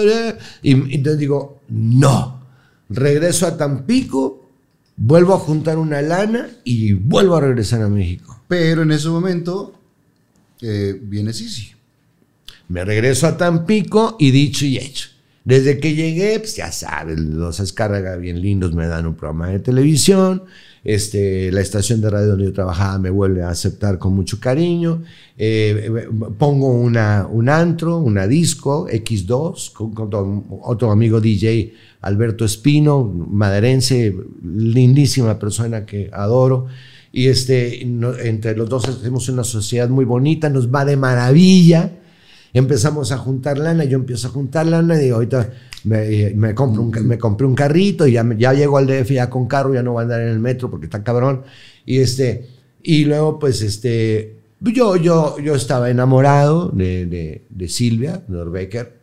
Eh, era lo más probable era que nos íbamos a casar, porque pues era, era lo que seguía, casarnos. Pero pues nos adelantamos, ¿no? Y entonces me, me dice un día que, que, que, pues que, Está embarazada. que está embarazada y nos casamos. Y yo feliz de casarme porque yo, yo la quería mucho, es una gran mujer, todavía, yo la admiro mucho y la quiero mucho. Y este, ha educado a mi hija de una manera extraordinaria. Es bien linda persona, Silvia es bien linda. Pero yo no estaba preparado para eso. Yo no estaba preparado para eso. Entonces yo me porté muy mal. ¿Qué, qué, qué hacías que estaba mal? Pues no llegaba a dormir porque andaba, De fiesta. ah, andaba haciendo relaciones públicas, porque tú sabes que este trabajo es de relaciones, ¿no? O sea, Eh, justificando tus pendejadas. Justificando mis pendejadas, juntándome con los más mafiosos, con los más atascados, con los más, este... ¿Tú, tú crees que las amistades te van llevando a ese lado o tú te dejas Habían, uno- unos amigos eh, de los cuales yo aprendí mucho y que eh, siempre voy a estar agradecido también, que es eh, Sergio Salas, Jorge Alfredo Villarreal el Frequi, este, Rafael Aguayo, Javier Montiel, que, que es, eh, es ellos me, Manolo Villalobos, entre ellos también. ellos me ayudaron a, que yo sea lo, que soy. Porque Sergio Salas, eh, un, un buen baterista y buen cantante, era mi, mi partner, mi partner, pero me llevaba seis años. Yo aprendí un chingo de cosas de él. Nunca, jamás se te ocurra subir al escenario si no ensayaste la canción. No lo hagas por tu imagen. O ensaya la canción y la estás bien montada y subes y te avientas el palomazo o no vuelvas a subirte al escenario. Oh. Pero tenía razón. y así, ¿no? Y, y Freki, puta, unas buenísimas, buenísimas de Freki. Un día él era mi manager y estábamos arriba de la camioneta y teníamos muchas fotografías mías con el logotipo de Circus Electronic, que era nuestra discoteca móvil. Entonces eh, las chicas querían fotos y yo se las firmaba. Y llega un grupo de niñas a, a la camioneta y yo estoy del lado del copiloto. ¡Ay, regálanos una foto! Y les digo, no tengo. Perdónenme, pues no tenía, ¿no? Ah, la chingada, bueno, adiós, adiós, ya se van. En eso no había celulares. No vuelvas a decir no en frente de tus fans, nunca en tu pinche vida. Es sí. ¿Cómo les voy a decir que sí si no tengo? Bien fácil, pendejo. Sí, claro que sí, pero ahorita no traigo. Cambia. Sí cambia, cabrón. Sí. Ah. Y, y con, con la programación neurolingüística cambia eh, eh, la manera en que lo dices, claro. Esos viejos, esos, eh, o sea, esos... Siempre eh, escuchaste consejos de gente chingona. Sí, muy buenos. Y, y, y, Pero- Man- Manolo Villalobos, perdón, un chamaquito de 19 años que dice, voy a poner una disco. Yo digo, ¿qué? ¿Vas a poner una qué? Dice, no necesita más que tener huevos y ser emprendedor. Y puso su pinche disco. Y fue un éxito. ¿Me entiendes? O sea, a eso yo les aprendí. Y las aprendías de eso, pero tu vida estaba siendo un desmadre mientras estabas casado con Silvia. Pobrecita, porque sí, yo había hecho amistad con, ah, por ejemplo, un buen amigo mío en paz descanse, Gastón, que tenía fiestas largas, ¿no? Entonces yo me quedaba en su casa así, dos, tres días. Y, y había, ah, había mucha gente en ese tiempo. Sí, que vivían su, su vida, pero te, te Eh, sí, gustó sí, está- ese- ese estaban, estaban, estaban descubriendo, si no una droga nueva, una droga que se estaba poniendo eh, muy de moda, que era la cocaína. Y entonces este, esa parte afectó mucho mi matrimonio porque yo con tal de estar metiéndome cocaína con mis amigos, no me importaba que estuviera mi esposa y mi hija en mi casa esperándome, ¿no? Eso pasa. Está, está muy cañón. Está cabrón, pero a mí me pasó, claro. ¿Y cuánto tiempo pasa hasta que te mandan a la fregada? La pobrecita ya no aguantaba más. Y entonces, este, um, yo, yo sabía que ya no podía seguir con ella también porque tru- estaba truncando mi sueño también. Y yo, yo era una persona egoísta. ¿Quién estaba truncando? eh, o sea, tú sentías que ella lo estaba truncando. Claro, yo sentía eso porque yo tenía que quedarme en Tampico y ya no podía ir a México. Ese, y entonces, Y es de cómo, de- depende de cómo veas las cosas, porque lo está truncando o, tiene, o puede ser un, un trampolín para que te impulse. eh, o una hace una motivación. familia bonita Claro. y vive esto, pero, pero uno es pendejo, Fer, pues. Este, yo, yo estaba, tú sabes, uno no quiere tanto el dinero y le da de pasar a los futbolistas amateurs también. Uno quiere meter goles, ¿no? O sea, uno quiere que la gente grite ¡Gol! y ver el estadio lleno. Ah, por ende vendrá dinero, pero, pero estoy pensando en el éxito, en, En el salir en la reconocimiento. tele, el reconocimiento, en el canal de las estrellas, que mi papá diga, oh, Oscar está en el canal de las estrellas. O sea, pero no tanto por el dinero, no, no sé. Porque mucho tiempo trabajas por nada, ¿eh? No trabajas por dinero, pero mucho tiempo no trabajas por dinero. Este, y, bueno, déjame decirte. Eh, total de que entonces, eh, yo, estando trabajando en el Canal 7 eh, en ese tiempo, yo estaba muy abrumado. Y yo decía, tengo que salir de este matrimonio porque le estoy haciendo daño a ella. La niña ve que me peleo con mi esposa, no llego a dormir, esto está muy mal. Entonces me dice Francisco Azcárraga en Tampico, me dice, oye, fíjate que en Monterrey necesitan un conductor de televisión y tú quedas como anillo al dedo. Porque Perla Cecilia Ayala, que tiene una sección en el programa eh, eh, esta mañana con Héctor don Martínez Héctor Cavazos. Martínez Cavazos, eh, se va a un proyecto que se llama Regio Musical. Y necesitan a alguien que la supla y tú das el perfil perfecto para eso. Entonces dije, esta es mi oportunidad.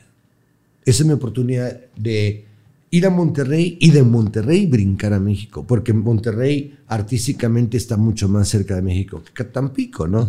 Si tú llegas a México diciendo que eres de Monterrey, te vueltan a ver. Si llegas diciendo que eres de Tampico, te van a hacer el feo. As- No sé si todavía, pero así pasaba. O sea, o de Monterrey o Guadalajara todavía, pero si llegas de Tampico eres de un pueblo, si llegas de Coatzacoalcos eres de un pueblo, si llegas de Poza Rica eres de un pueblo, ¿no? O sea, entonces no te respetan. Era tu pensamiento de ese momento. No creo que siga siendo así, pero los provincianos en la capital tenemos una etiqueta de pendejos. No sé, ya no- ojalá que no sea así.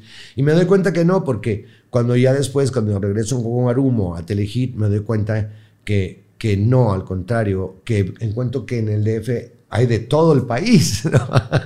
Claro. Sí, ¿no?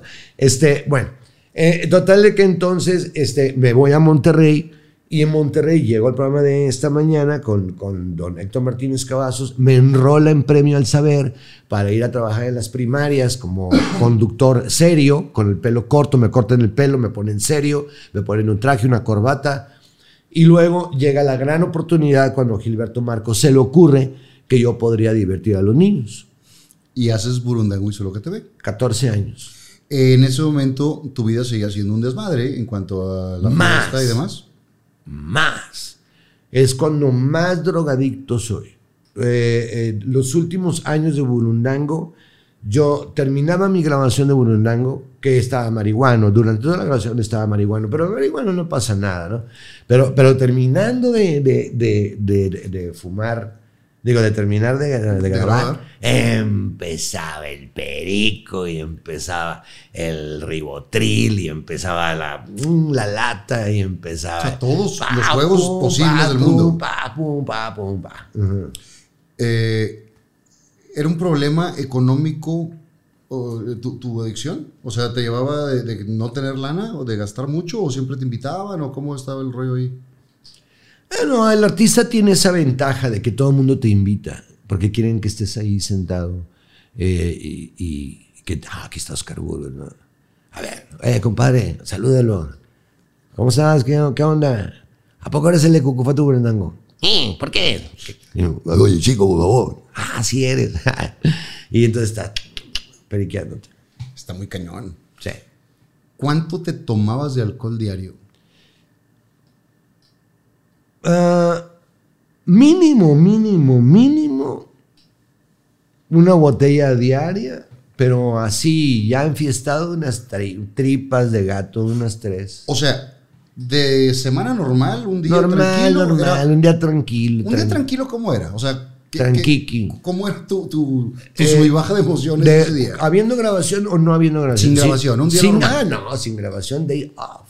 Entonces, a toda madre, un, día sin grabación, era, este, me despertaba, entonces hacía dos líneas, me las metía y luego me servía vodka con jugo de naranja, porque pues acá es desayunar saludable, el jugo de naranja liviana.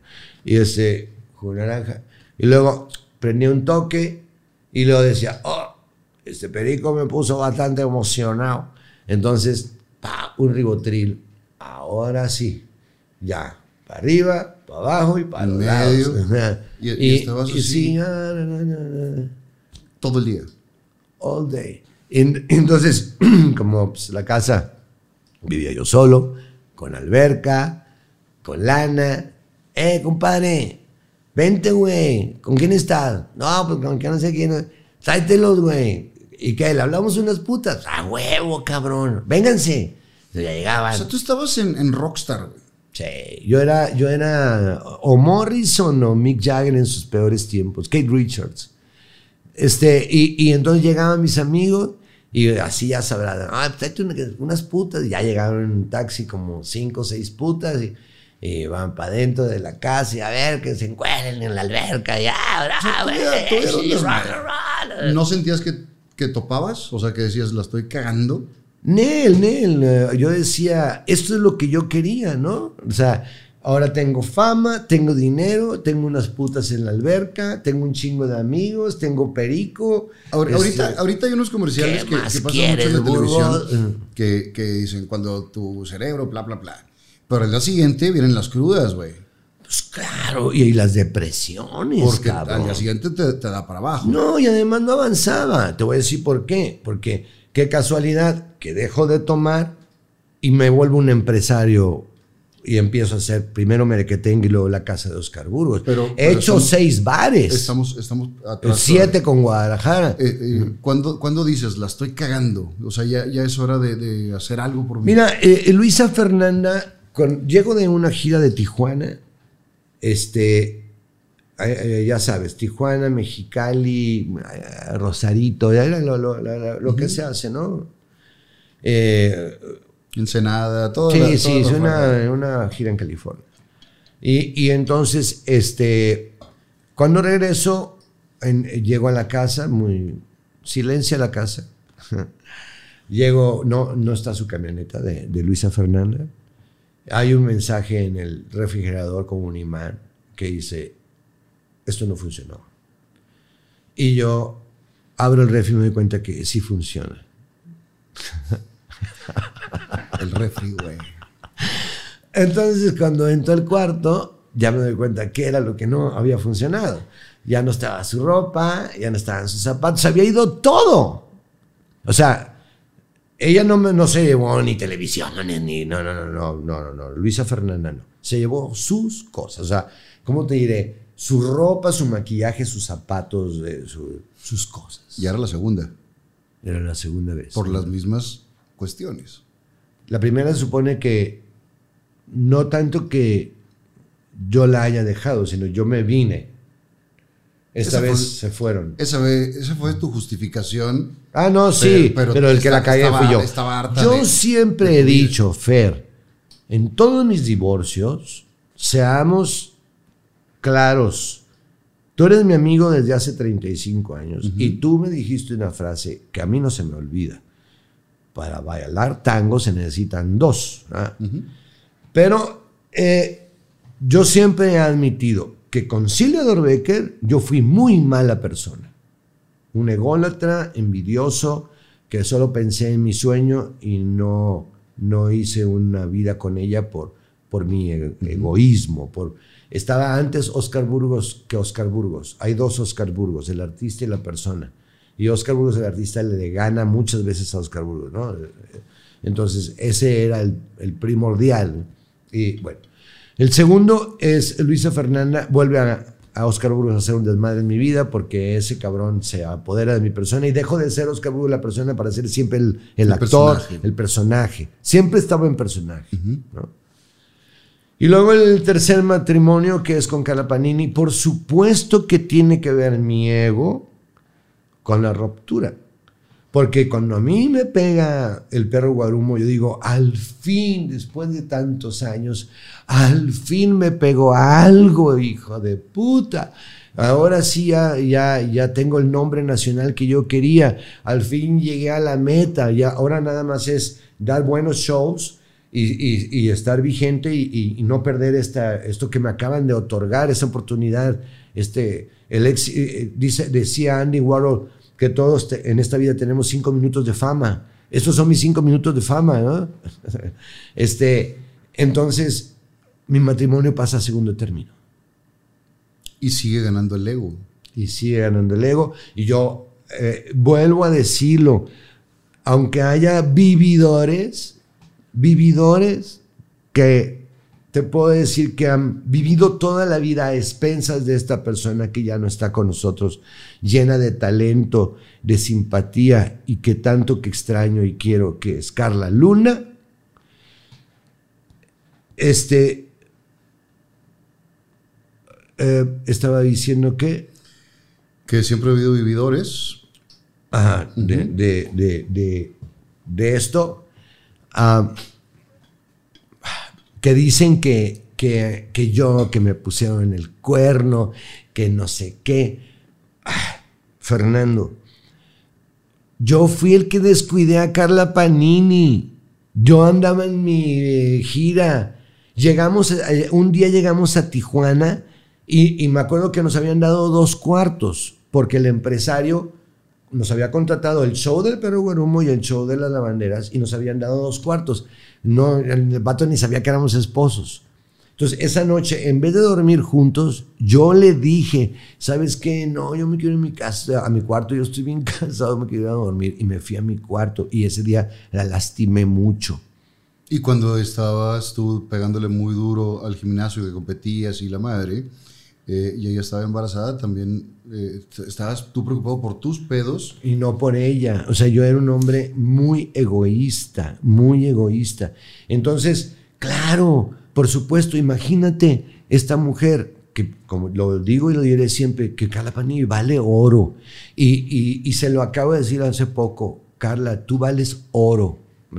Porque yo la conozco, es una persona buena. Y, y- y bueno, y entonces, este, imagínate, hay alguien que la escucha, alguien que está cerca, alguien que, Claro. pues es lógico. Y no, y no es estar justificando ni nada por el estilo, pero es algo muy real. Sí, cabrón. Sí. Tú lo viviste con tu papá y con Benito. Las carencias afectivas que tú no recibías de tu papá, las recibías y lo Exacto. viste. Si ella no Exacto. recibía lo que necesitaba de su pareja, alguien se lo va a dar. Sí. Ajá. Y, Digo, en y- este caso, y no, no, no quiero meternos en esa bronca, porque luego vamos a entrar también en lo, en lo que dice, opina la gente y las cosas de ellos, que no es la idea de la plática. No, no es la idea de la plática, pero lo que voy es eso, que yo descuidé a esta mujer y yo lo he dicho muchas veces, si esto fuera una telenovela, cualquiera que está viendo la telenovela diría, sí, deja ese pinche comediante egoísta y hazle caso a este pobre hombre que sí te escucha Después y sí de te tres quiere. veces, ¿ya aprendiste? Pa- pasó algo, ¿no? Muy loco. Este, lo podré decir aquí, lo voy a decir. No, no estoy haciendo apología de la marihuana, ni jamás lo haré, ni diré a los jóvenes que fumen marihuana, jamás lo haría. Pero sí, cuando yo tengo este problema, termino mi relación con Carla Panini y yo entro en una depresión, no porque Carla me engañe, no porque No, Caña, no, no no, no, no, no, sino porque era mi tercer fracaso.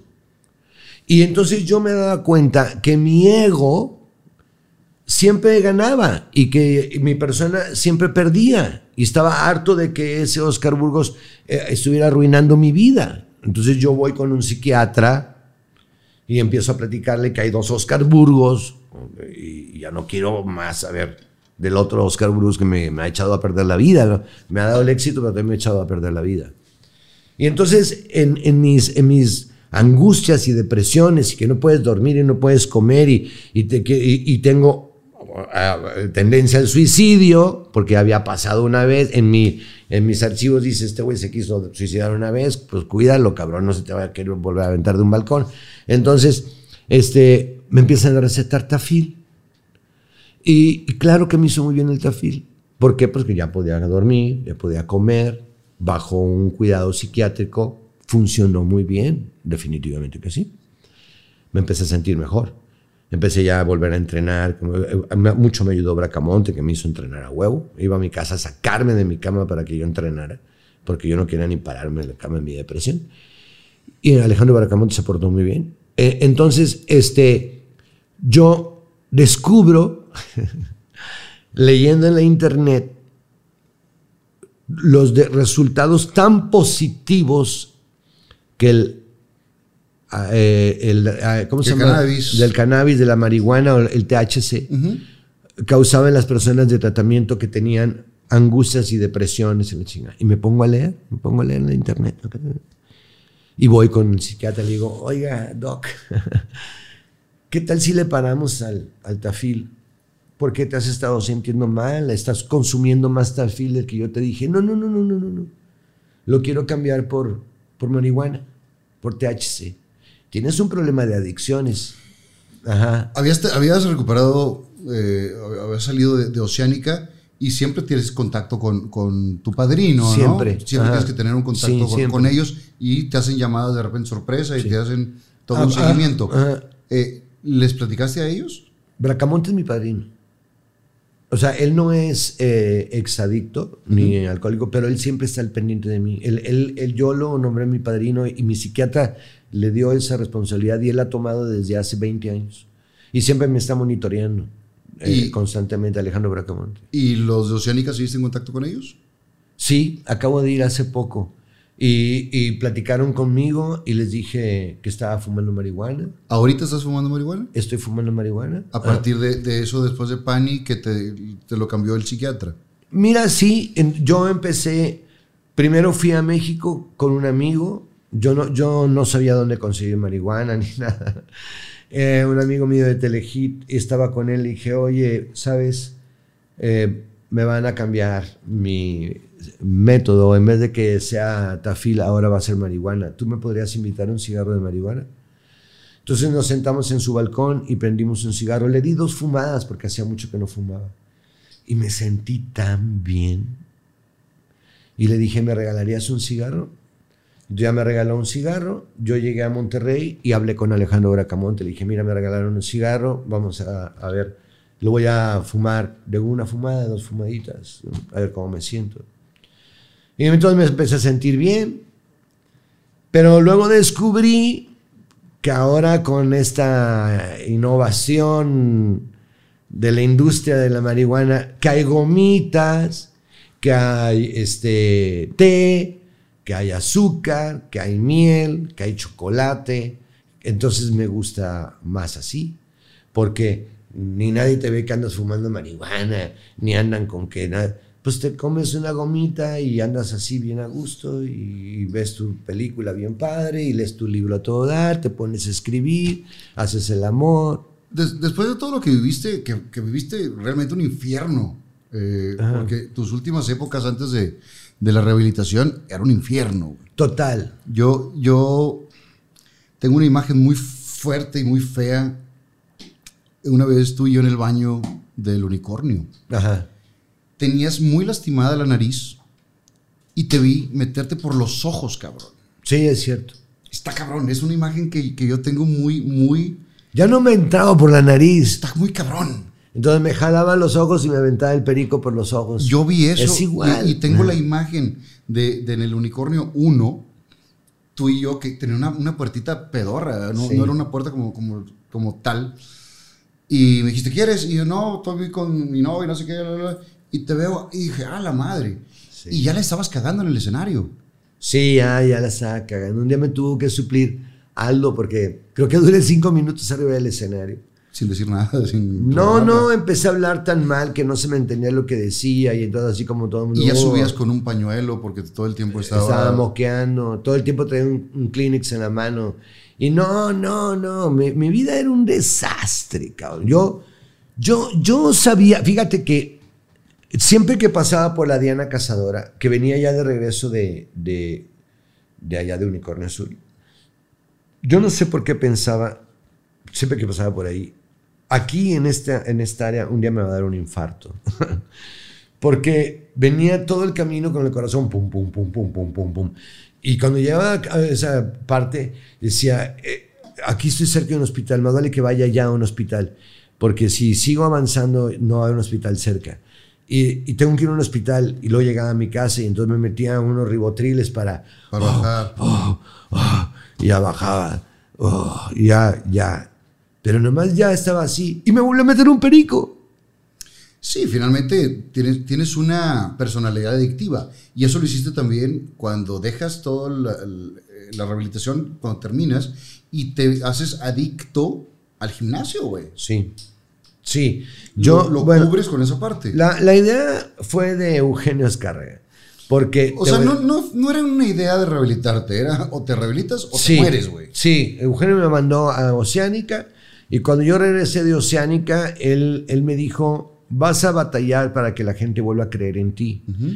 Debías de demostrarlo y una de las formas en que lo puedes demostrar es cambiando físicamente. Métete un gimnasio, haz ejercicio y que se vea, que te veas saludable.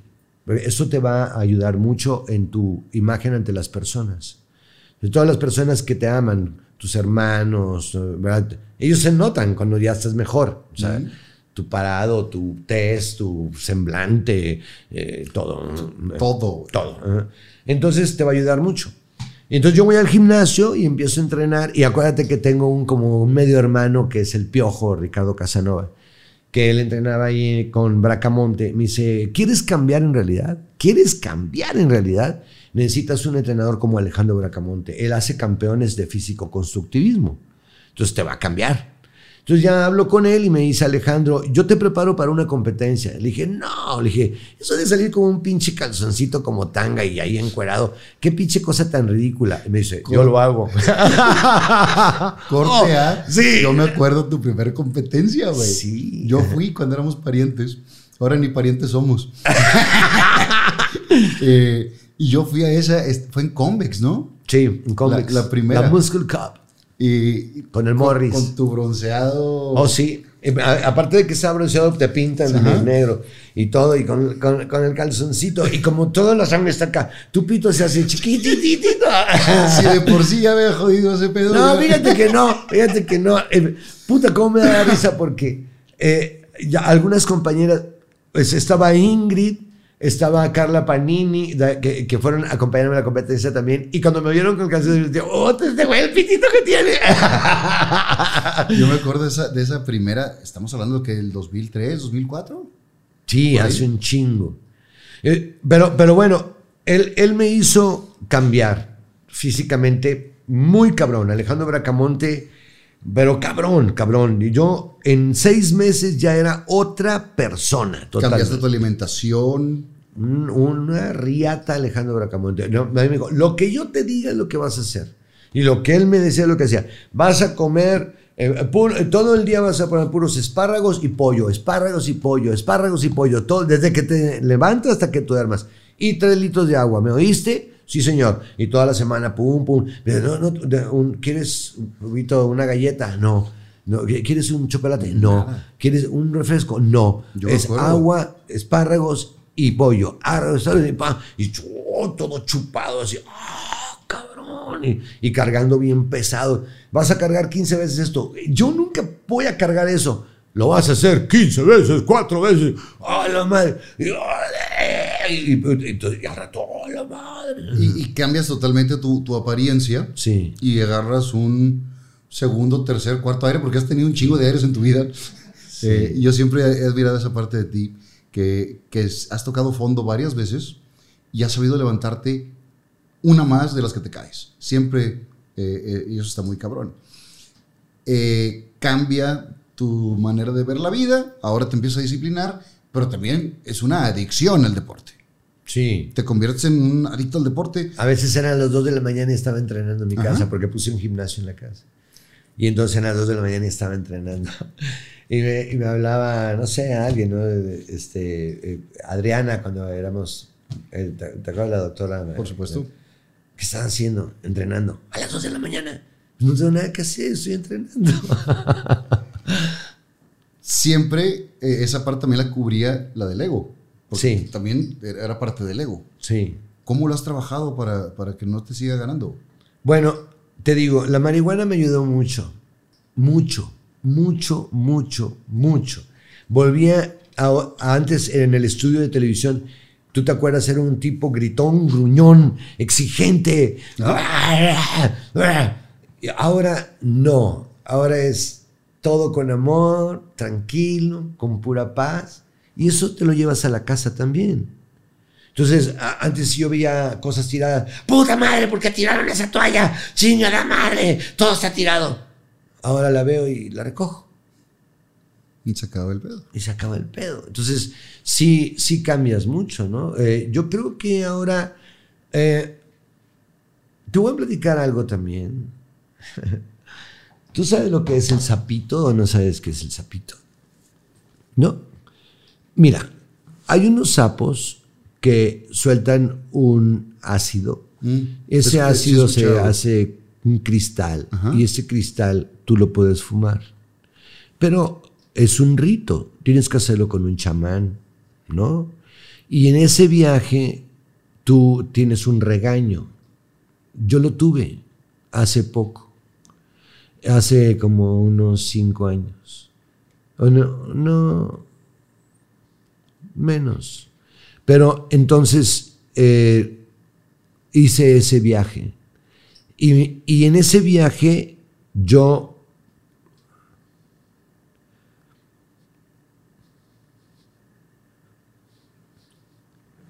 hablé con Oscar Burgos, el que tan gordo me cae, al que tanto odio, pero al que tanto le debo.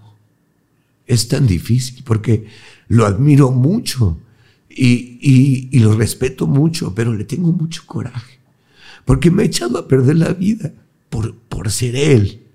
Y yo, la persona, la he pasado mal por culpa de él. ¿Me entiendes? Entonces, yo en ese viaje hablé con él, le dije, no más. Se acabó, cabrón. Se acabó. No eres más importante que yo. Y te lo voy a demostrar. Se vino la pandemia. Fue, por eso te digo que fue como hace como cuatro años. Se vino la pandemia y entonces yo tenía un estudio de televisión. Yo sabía que si echaba a andar mi estudio de televisión, iba a ganar mucho dinero e iba a estar los primeros lugares de popularidad. Pero yo venía de ese viaje. Y le dije, no, esta vez no. Esta vez me voy a guardar en mi casa, voy a disfrutar a mi esposa, a mi hija, me voy a gastar todo el dinero que tenga ahorrado. Pero no te voy a hacer caso. Y no vas a dominarme. Y en la pandemia me vale madre si nadie sabe quién es Oscar Burgos, ¿sabes? Pero voy a disfrutar mi vida. No quiero a Oscar Burgos, pero lo necesito. Por eso vivo con él. ¿Cómo poder reconciliarse y que sean una persona y que sea la misma? No, él, él no tiene miramientos. Este. Y si un hijo se te accidenta y está en el hospital, pero él tiene una grabación, va a la grabación. Pero ya no lo dejo. Ya no lo dejo. Eh, lo he platicado aquí varias veces. Esta carrera, por supuesto, que tiene una parte de ego y de reconocimiento y de, de- de aceptación, todo lo que conlleva. cuando logras controlarlo, creo que estás del otro lado. Y hem- hemos conocido gente que lo controla muy joven, hay gente que no lo controla nunca. Y hemos visto qué pasa con ese tipo de gente, porque la gente trata de, tratas de evitar ese tipo de, de personas porque ya no es, cuando creces un poquito más, ya no está divertido, ya no, No. está padre convivir con, con esa parte. No. Eh, yo tengo los 35 años que dices de conocerte. He convivido con las dos partes. Y admiro a las dos partes. Y me caen bien las dos partes. Eh, y entiendo también muchas de las, de las dos partes. No solamente de, de esa. Eh, hicimos una amistad muy fuerte en etapas. Siempre lo he dicho que mientras no me hables, quiere decir que estás muy bien. Que eso está chingón. Porque cuando tienes pedos es cuando, cuando más sé de ti. Y también mandaste un mensaje hace algún tiempo. Me dijiste, siempre dices eso. Eh, ahorita te eh, escribo para decirte que estoy muy bien y que qué chingón eh, platicarte que estoy bien.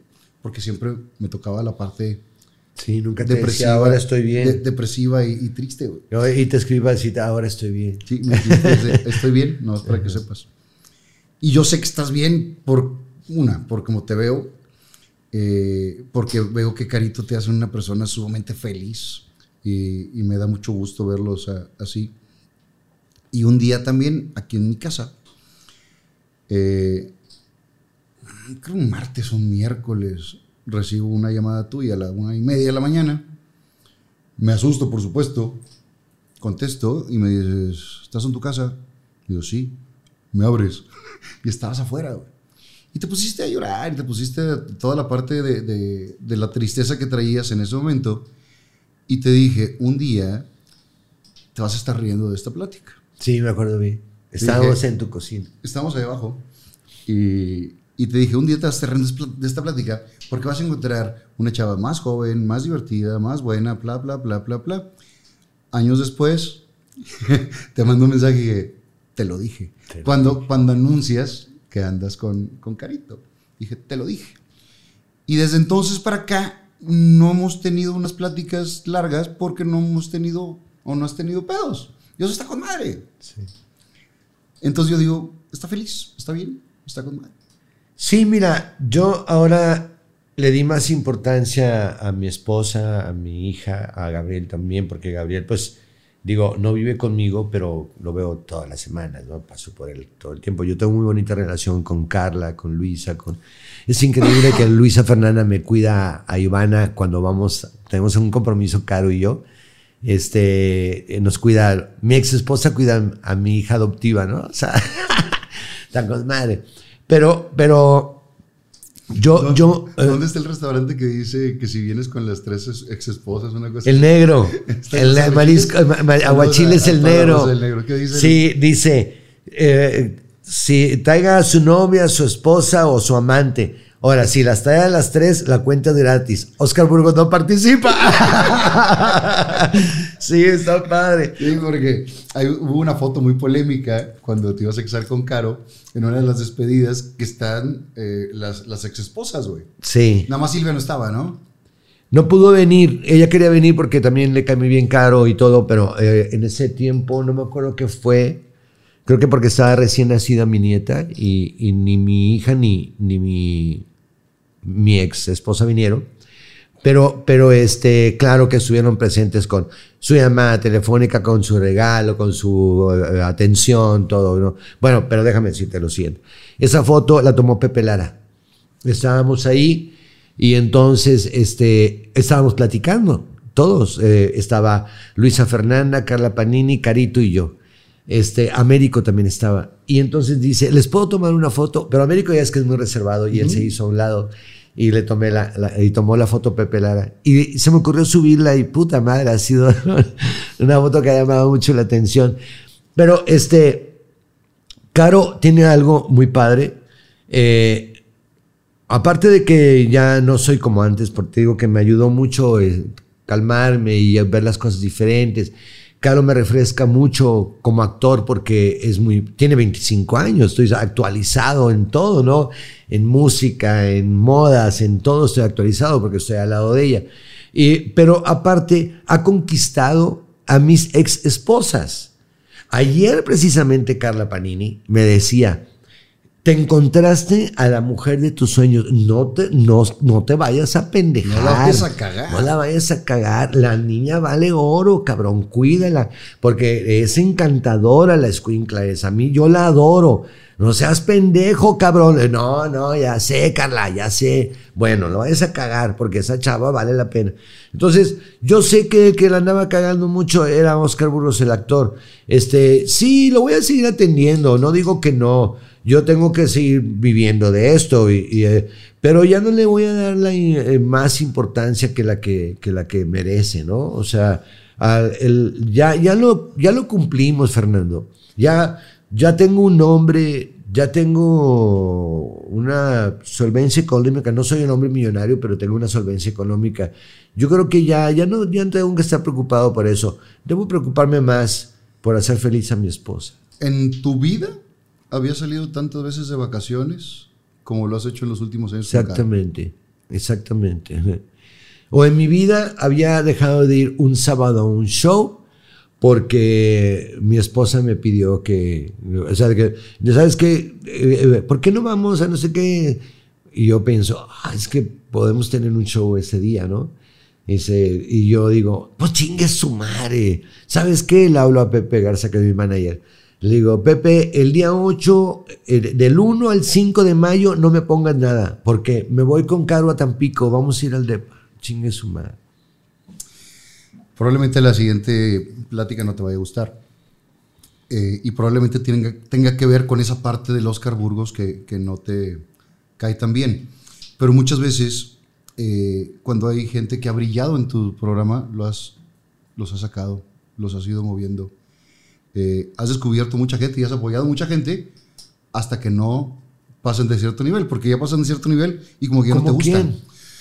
Pato puede ser uno de ellos. Yo no lo Eh, saqué de mi programa. No lo sacaste de tu programa, güey. Nomás no le avisaste a quien que tenía show, cabrón. O sea, ¿Cómo? Nomás no le avisaste que, que, que yo seguía a Pepe Lara una gira, güey. O sea, No, no fue así. Pero mira, eh, eh, eh, el, el que más le ruega a Pato que vaya a mi programa soy yo.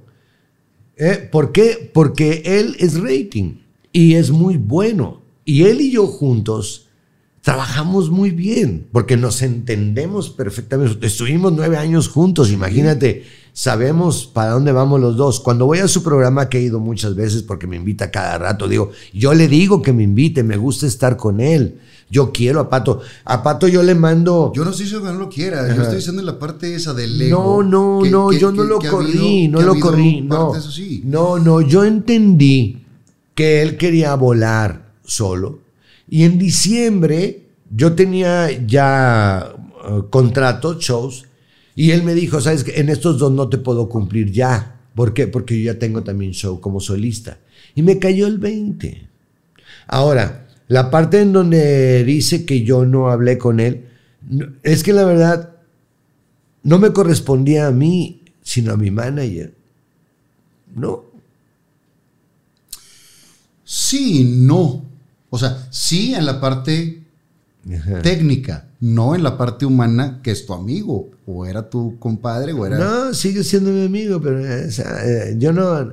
Digo, Sí, no- ay, y- a, a lo mejor ahí sí no la cagué. No, a lo mejor ahí sí la cagué. Yo debí de haber hablado, decirle, oye, Pato, este, ¿sabes? Y le dije hace poco, debimos de haber grabado nuestro último show, cabrón. Y, y- y- y ese show, ese último show, fue en la casa de Oscar Burgos un sábado, en la casa de Oscar Burgos de aquí de Conti de Revolución, es que estaba hasta la madre del lugar. Y, y todo nos salió perfecto. Desde que dices, todo salió todo- todo perfecto. De- eh, ese día lo hubiéramos grabado y tendríamos un testamento de tu eh, show y mi show juntos que no lo tenemos. Entonces como dijimos, lo a hacer, debíamos, debíamos show, hacerlo. Pero la... ¿eh? Como que ya lo pueden volver a hacer, siempre traes el mismo show. Es cierto, es mentira eso. ¿Sabes por qué es mentira? Porque, de- de- Ah, ching. porque yo he estado ah, ah, haciendo que colabore mucho conmigo Pepe Lara. Pepe Lara trae idea.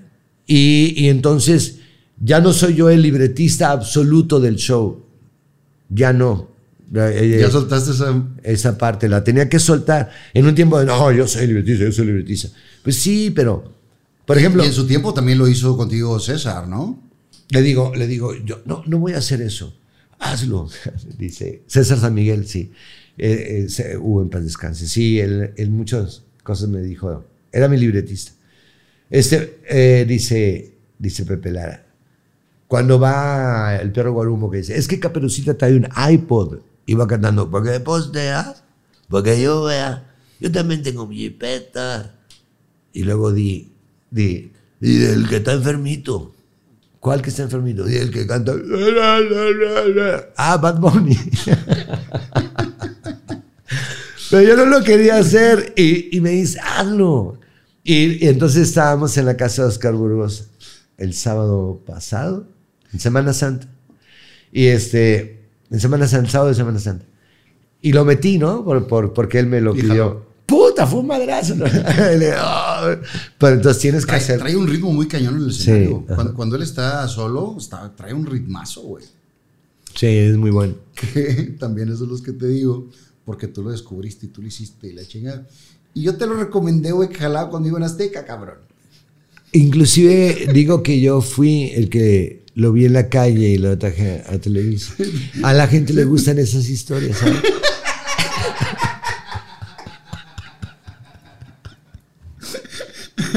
Yo.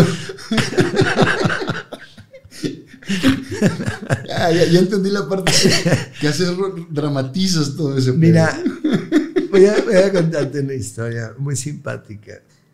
Me van, a, me van a excomulgar con esto que voy a decir. Acaba de ver un documental yo del universo. ¿Y qué, qué tamaño tenemos nosotros como la Tierra eh, dentro del universo? Y nuestro, uni- nuestra galaxia es como nuestra galaxia, no nuestro planeta. Nuestra galaxia es como un grano de arena en este planeta. Hay millones de millones de, galaxias, no, no de planetas. Entonces, a veces me cuesta trabajo creer que, que alguien dijo, hágase la tierra y la tierra se hizo. Hágase el sol, la luz y la luz se hizo. ¿Me entiendes?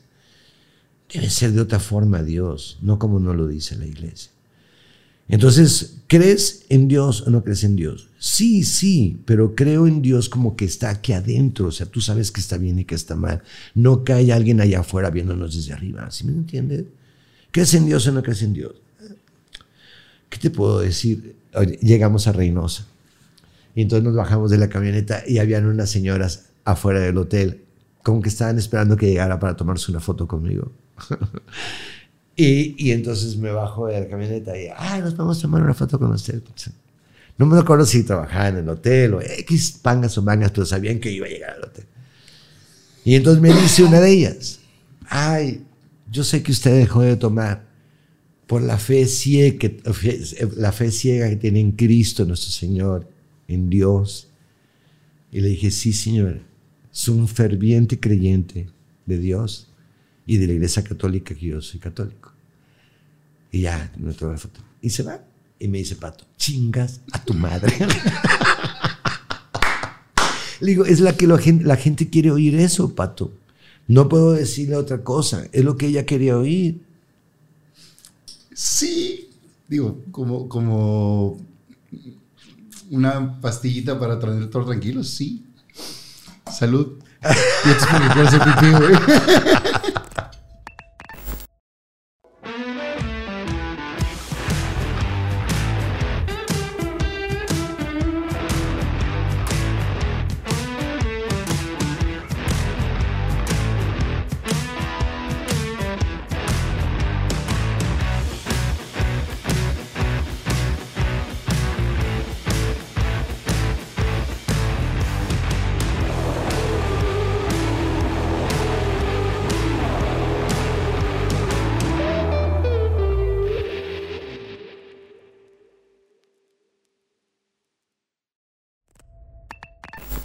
¿Qué tal está el cafecito?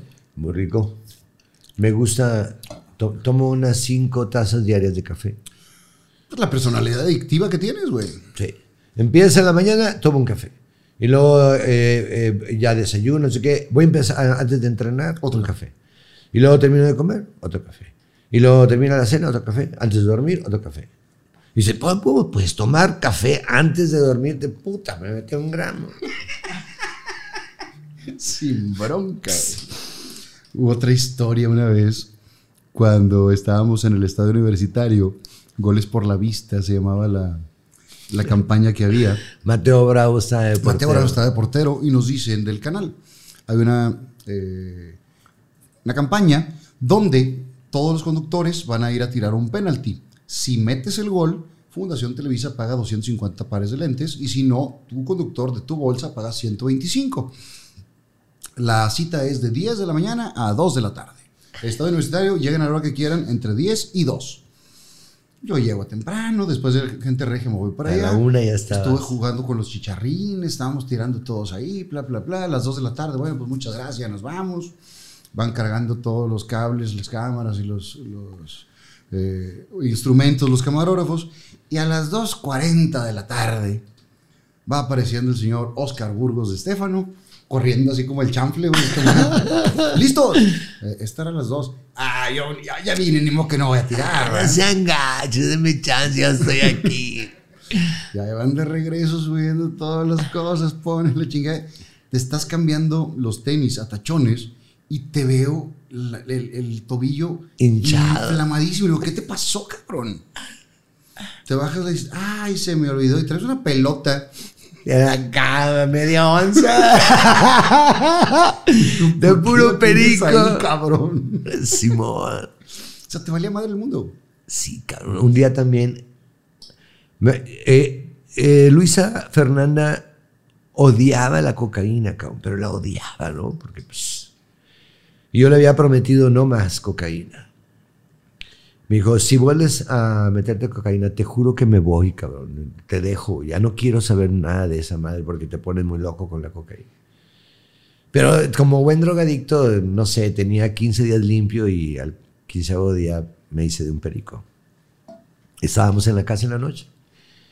Y estaba la noche así bonita, hacía calorcito, y la alberquita con el agua tibiecita. Y le digo, pues, ¿qué tal si nadamos desnudos en la alberca? Chido. Ya nos metimos en la alberca, bien padre. Y ella va a hacer pipí, sale y se pone la bata, pero se equivoca de bata y se pone la mía. Y mete las manos a la bolsa y me encuentra un perico. Y se acabó la fiesta. Y, Se acabó el corrido. Y se acabó el corrido. Eh, es- esa, yo creo que esa fue la vez que ella dijo, ya, se acabó. La vida te ha dado muchas oportunidades. Muchas. ¿Y te consideras afortunado? ¿Te consideras con estrella? ¿Te consideras qué? Mi mamá decía algo que tú dijiste al principio. Me llamó mucho la atención que lo dijeras. Ella estaba muy enojada conmigo de repente y empezaba a hablar conmigo y terminábamos riéndonos. Y me decía, tengo un severo problema contigo. Eres encantador. Entonces, creo que he sido afortunado en, en, en haber creado este carácter a base de lo que le vi a mi mamá o, o que aprendí de Benito. No sé. Mi abuelo, el papá de mi mamá, era cónsul de Italia en México. Debió haber sido un tipo agradable para ser cónsul. Dicen que, que Pancho Villa le perdonó la vida porque le cayó bien. No está fácil, ¿verdad? Me ha pasado algo así, ¿no? Que de repente me, me paren en la carretera y me doy cuenta que pues, son de algún grupo delictivo y, y que se porten bien conmigo, ¿no? Que me dejen ir y que aparte se tomen la foto y, y que se porten amables conmigo, no, no sabes. Me ha pasado dos veces y en el camino voy pensando, qué afortunado soy, cabrón. Te voy a contar una muy buena. Un día estábamos, llegamos afuera del Super 7 y este 7-Eleven, porque no quieren que le diga Super 7. Y, eh, De ahí sacamos la edad, cabrón. Cuando, cuando decimos Super 7, es porque Sí, estamos grandes. sí, ya estamos grandes, Yo también sí. digo el Super 7 y dices Ah, 7-Eleven. 7-Eleven. Eh, llegamos en el carro, este Zulit Luna, productor de Telejidillo, Eran las 12 de la noche, él quería comprarse un sándwich y una coca. Y entonces, este, en el lugar- que nos caen, ¡pum! Así, un convoy, ¿no? De, Comando. un comando acá, pero cabrón, estamos hablando que era el 2011, cabrón. Y así, llegando, nos dijeron, ya valieron verga, así, esa madre de aquel lado. Yo, en mi, en mi- como dice el borrego Nava, que yo tengo autismo, en mi autismo no, no entendí muy bien y volteé y le dije, ¿qué pasó? ¿Cómo estás? y entonces el, el vato dice, el chavo dice, ¿tú eres Oscar Burgos? Le digo, sí, güey, soy yo, ¿qué pasó? ¿Qué onda? Dice, no, espérame, espérame, tira león, güey, es Burgos. No te apares en la noche así, güey, está peligroso, ponle, órale. Y yo, pum, y nos fuimos. Ya se fueron los vatos. Nos vemos, nos vemos. Se fueron los chavos, los, los, malitos, se fueron. Y él, eh, empezó a llorar como bebé, cabrón. Él, no- él había oído cosas de terror de Monterrey, pero no le había tocado. Y, y yo en mi autismo iba tan normal como siempre. Y dije, no, pues, se portan bien. Ellos siempre, mientras no te metas con ellos, no hay pedo. No, no es cierto, dice, te levantan y te matan, cabrón, no seas pendejo. Y sí. Ajá, o sea, qué afortunado, ¿no? ¿No lo crees? Ha sido muy afortunado. te- te cuento en- otra, te la cuento vida. otra, te cuento otra. Un día voy a dar show al penal. Y este, y antes de subir a, a- al, ya es que tiene un teatrito, un forito ahí. El día del- se llama el teatro, ¿no? Una así. algo así, el día del padre, el, Bueno, el- el en el día, antiguo el día de las madres, el día del niño hacen eventos. La posada, ¿no? La galleta nos llevaba, ¿te acuerdas? Entonces Sí, y, y, eh, estando ahí, eh, son muy atentos. Y uno de los chavos estaba ahí, un, así gordito, chaparrito. Me dijo, nosotros íbamos a levantar un día, güey. Al chile, al chile, al chile. ¿Verdad? Y vuelta ahí estaban como cuatro vatos con él. Sí. A ver, pues cuéntamela. Ibas tú, tú tenías una Homer blanca. Le digo, sí. Bueno, tú ibas en tu Homer, llegaste a la esquina y nosotros nos paramos y nos volteaste a ver y nos saludaste a toda madre, güey, como si nos conocieras. Le dije, ¿saben qué es Burgos de la tele? Dice, no, déjalo, déjalo, tíralo, León. Y te dejamos ir. Qué suerte, cabrón. O que ángel, o que lo que sea, güey. Pero- No, le dije, ¿sabe qué, comandante? Pues muchas gracias. No, no, chido el vato. Podríamos estar platicando muchas más horas, pero eh, desgraciadamente tenemos que, que terminar esta parte por cuestiones de tiempos, chambas y demás, eh, de tu caso. Pero me gustaría otro programa. Te, te- te- te cuento algo chistoso. espérame, espérame. De esa vez, de esa vez, de esa vez. Él está con un vaso de refresco en la mano, en la mano. Y le cuenta esa historia, el hombre este, dentro del penal. Afuera, así, antes de subir al teatro, ahí estaba él. Y entonces yo le digo, muchas gracias, jefe. Y él tiene su mano así, y yo le pego un poquito en el puño, y le hace así, y ¡pum! le cae refresco en la camisa. Le digo, "Eh, discúlpeme, dice, no, no hay pedo. Le digo, es la segunda vez que me perdona la vida. Sí.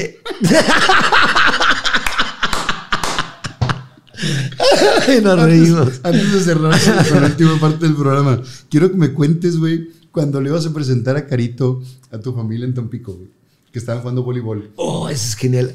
Pero es que mi hermana Alma es chistosa, en- eh, es muy seria. La conoce, la conoce. Es como el coronel Burgos. Ella es la que más se parece a mi papá. Estaba jugando voleibol carito con un bikini blanco chiquito. Y ella muy chiquita, güey. Sí, cabrón, 21 años tenía ahí. Y bronceadita, así con su bikini chiquito. Y ella, ella siempre ha hecho mucho ejercicio, tiene su cuerpo muy bonito. Y mi, mi hermana la estaba viendo jugar voleibol como estaba mi sobrino, así, todo. Me dice, ven. Y yo llego, esa muchacha del bikini blanco, ¿es tu novia? Digo, sí, es mi novia. "Oh. ¿Cuántos años tiene? y le digo, es muy importante que sepas su edad. Claro que lo es. Soy tu hermana mayor. A la muerte de tu mamá yo vengo siendo tu tutora. Así que no, no, no, no es que si me quieres decir la edad, ¿cuántos años tiene? Con esos huevotes, mi hermana Almacía. Le digo, 21. Ah, qué bueno. Tu edad mental. Es muy bueno. Nos quedan muchos temas pendientes. Eh, nos queda platicar de, de Ivana, que, que es un regalo que te dio la vida muy cañón. El destino nos unió, flaco. Me hizo llorar ese día. Así me dijo. eh, estábamos pasándola muy bien y, y- y me dijo, porque siempre me dice que me ama, cada rato me dice, flaco, te amo. Yo también, chaparrita, yo te amo. El destino nos unió, flaco. Y te toca el. Lloré, yo lloro, yo lloro. Siempre me dice cosas. Siempre has sido llorón, Sí, pero con, con la edad más. sí. Sí, y marihuano más.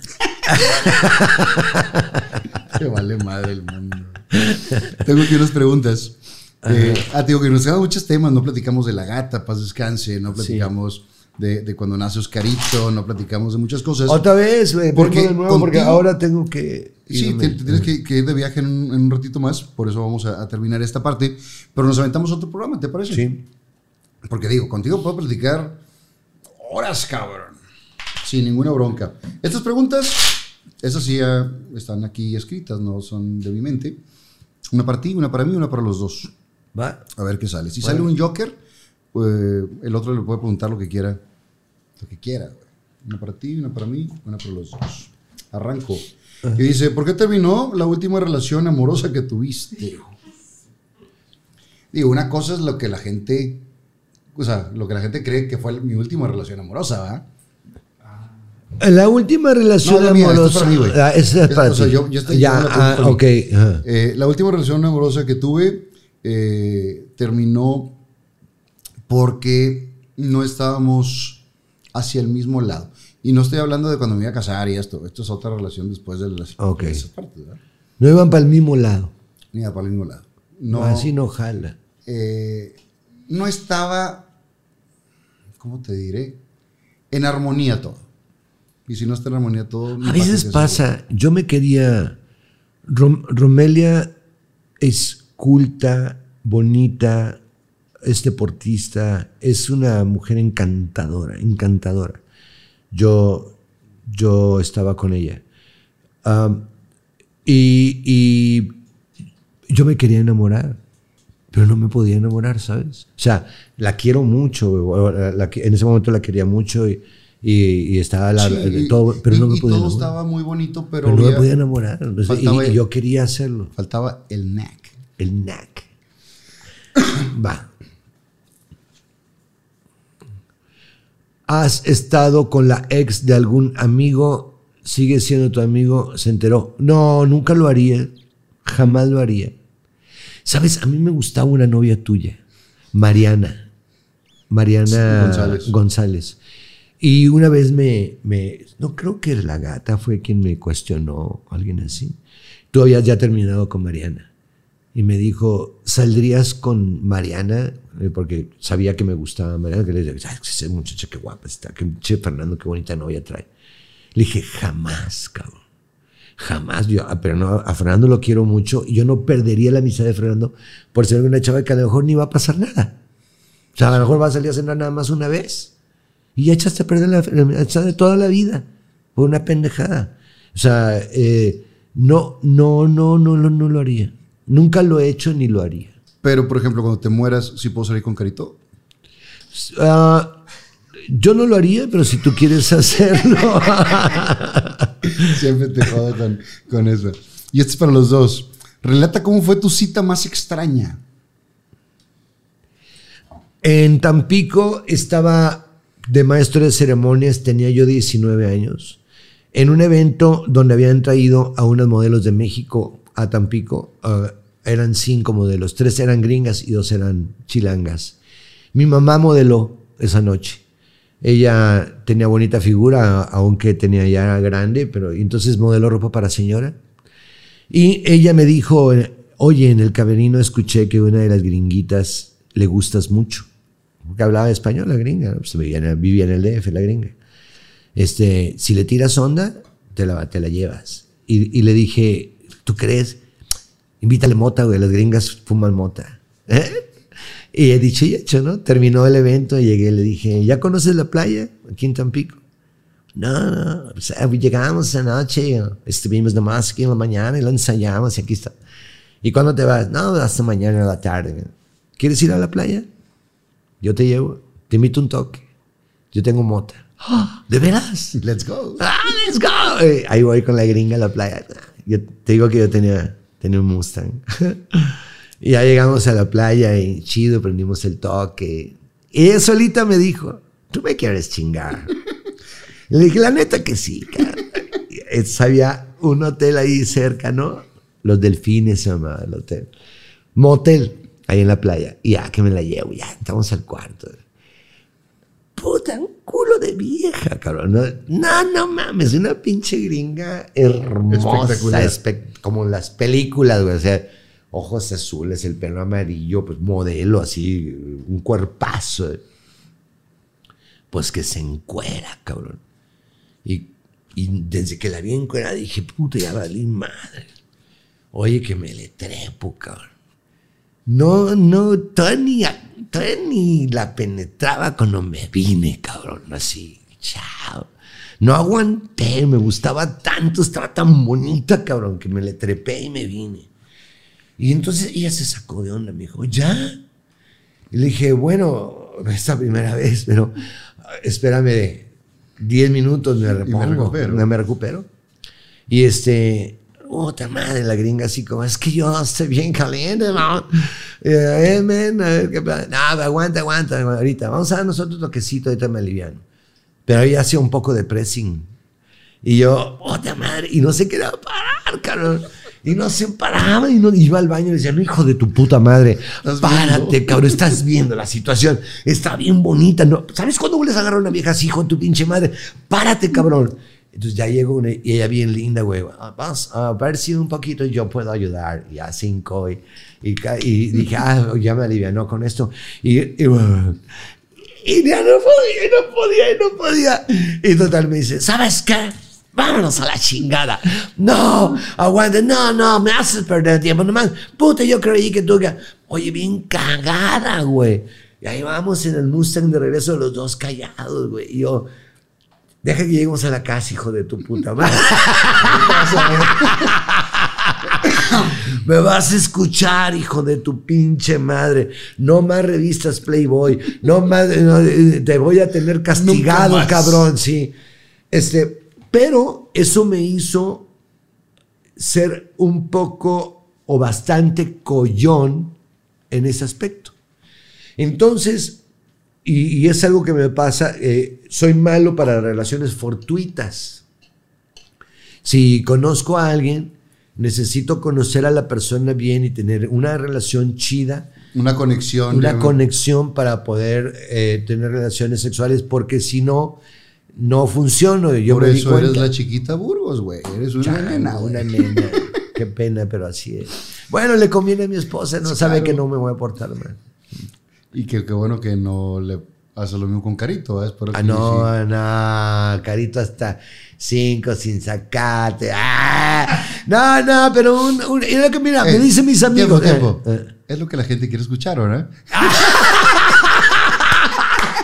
Nel, no, mira, te voy a decir una cosa. Soy un tipo que corre 40 minutos todos los días, si no todos los días, de perdido 4 o 5 veces por semana. ¿verdad? Como muy bien porque el maestro Bracamonte me enseñó a comer. Hago ejercicio. Este, no tomo alcohol. Entonces, yo no tengo bronca, no es cierto. Yo, yo qué chingado van a estar Viagra. No, no, mi, mi irrigación sanguínea está estupenda. Y luego veo encuerada Caro, por Dios, ¿quién nos emociona así? Tiene un cuerpazo. Entonces yo estoy un domingo con ella ahí en la alberca que nos, alberca, que nos quedamos solos. Y neta, en el día sí, me- de cinco palitos sí me aviento sin pedo, cabrón. Aunque digan, ah, es mamada, nambe, qué chingas va a ser mamada. Es verdad, cabrón.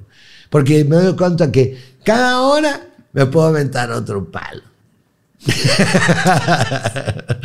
¿Eso es en tu imaginación o No, en la vida real? es en la vida real. Lo prometo que es cierto, lo juro que es verdad. Este no es Te la voy a creer. ni mito ni nada. Este, ¿por qué? Porque mientras estés bien físicamente y te guste tu pareja, ese es el mejor, ah, ¿cómo se dice? afrodisíaco.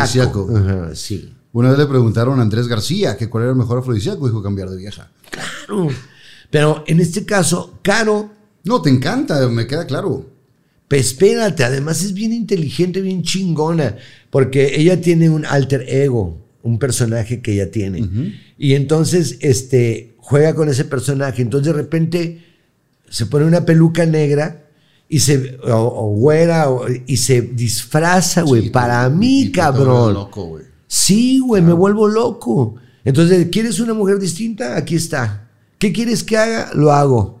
O sea, sí, cabrón, dice, puta, Digo, eh, llevan ¿quién no una quiere una muy, muy chida chingona? ¿Quién no quiere una mujer así, cabrón? Me queda muy claro. La mía fue una vez que salí con una mujer igual que me encantaba, que nunca me había pelado. Y el día que me peló, eh, estaba yo muy cool. Estaba chavito, güey. Y, y ella como que tenía más experiencia en la bebida. Y tomaba y yo quisiera seguirle el ritmo. Y ya cuando íbamos a continuar, yo estaba pedísimo, vomitando y demás. Y ella estaba entera y pues no se armó nada. Tristemente. Ah, chingar a su madre. Una pelirroja muy guapa. Qué coraje. Muy cabrón. Oye, bueno, Fíjate que ya te me tengo tengo que ir. Sí, tengo unos regalos para ti. Eh, ¿Sabes quién es Armando Lanís de Acción Poética, por supuesto? Claro. Tengo aquí este de Duermo Sí. eh, Poco Sueño Mucho. Y, Soy, soy fan de, de sus murales. y lo tengo también, lo viste aquí en el, en el patio y demás. Y hicimos un. eh, platicando que, que podemos entregarle a un invitado para que fuera algo particular y, y único. Y entonces una bardita de acción poética. Y yo le digo, ¿sabes qué? Va a venir Burgos. Y él piensa en la frase que él quiera. Ah, entonces, esta es la que te hizo, que dice, afortunadamente, siempre hay muchas primeras veces. Este es para ti. Oye, qué de- bonito. De, Armando. De. Gracias, Armando. Que hagas De Acción ajo. Muchas gracias, Armando. Mira, este, Oscar Burgos. mira y firma. Claro, güey. Y hecho a mano. Años y años de ser fan de sus frases, cabrón. Este, Ahí para que la tengas en tus, en tus cosas. afortunadamente siempre hay muchas primeras veces. Y has tenido muchas primeras veces y te sigue sorprendiendo ahora eh, con las primeras veces que vives con Ivana, con... Y voy a ser papá. Yo, yo, yo, yo quiero volver a ser papá. Quiero- tengo que embarazar a Caro porque Caro quiere Pero si sabes que la leche en polvo no, no jala igual, ¿verdad? Le hablo a Américo.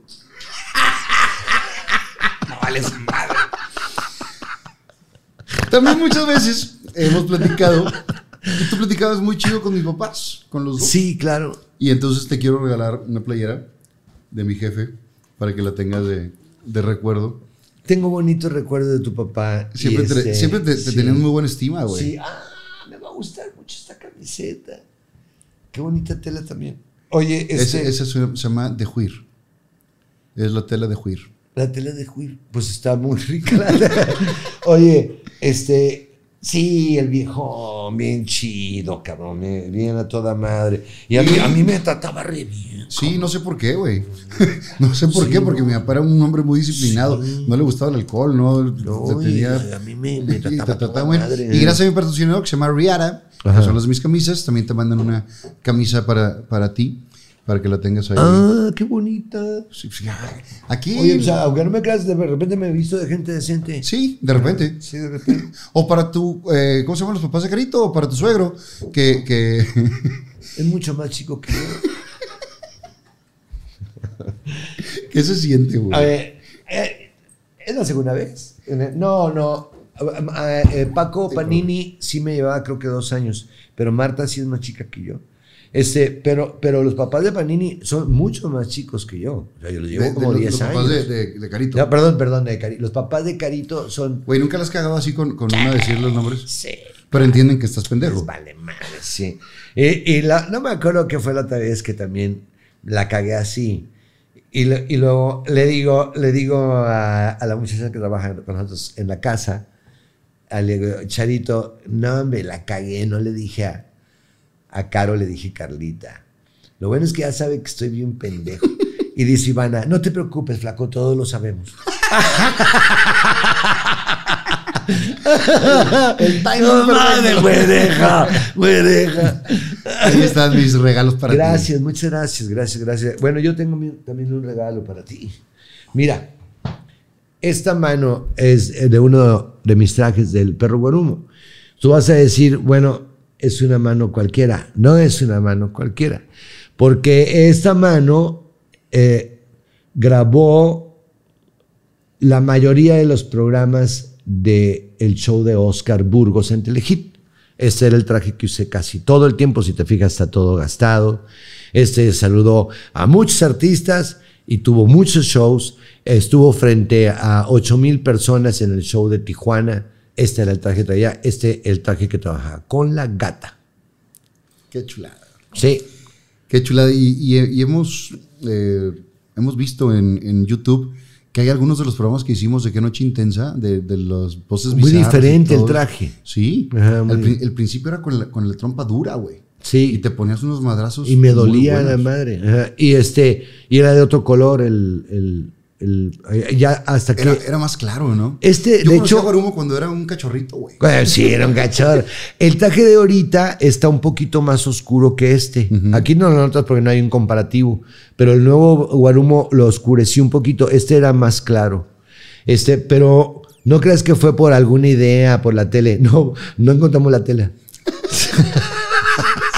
Simplemente. no encontramos la tela. Eh, Belito, te quiero agradecer por haber venido el día de hoy. Nos faltan un chingo de temas por platicar. Sí, me tengo que ir a es bien difícil eh, hacer una entrevista contigo en manera cronológica, güey, porque vas y vienes. Sí, cabrón, qué mal pedo. Pero, pero así es tu vida. Así te quiero y así te acepto como siempre lo, lo, lo has sido. Me da gusto verte tan feliz. Gracias. Eh, me, me da gusto que, que hayas domado esa parte del ego que, que te hizo tanto daño. Y Sí. que esperemos que lo sigas domando porque vale la pena que seas feliz, güey. No, Sí. no, no autoflagelarte ni autocastigarte por los errores cometidos del pasado. Que, que todos hemos tenido errores, pero tú te has castigado mucho, autocastigado mucho con esas partes. Y, y creo que si haces esa reconciliación como lo estás haciendo, seguirás disfrutando la vida con esa juventud que, que tienes al ser un hombre de edad. Porque ya Sí. quisiera cualquier cabrón eh, estar como, como estás tú físicamente, mentalmente, de actitud, porque tanto la actitud como el peso, como la edad, solamente una medida, no tiene nada que ver. Sí, es cierto lo que tú dices. Eh, cuando yo hablé con Caro de andar juntos, le dije, ¿estás consciente que te llevo 37 años? Y me dijo, ¿y quién me asegura que tú te vas a morir primero? ¿Ok? Y me queda claro. Ajá.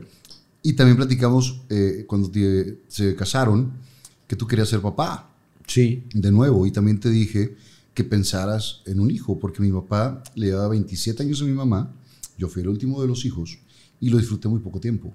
sí. Y, y no está chido también porque te ponen un madrazo muy, muy joven. Nadie te asegura tampoco porque hay papás que mueren jóvenes de edad y hay papás que a lo mejor nunca están.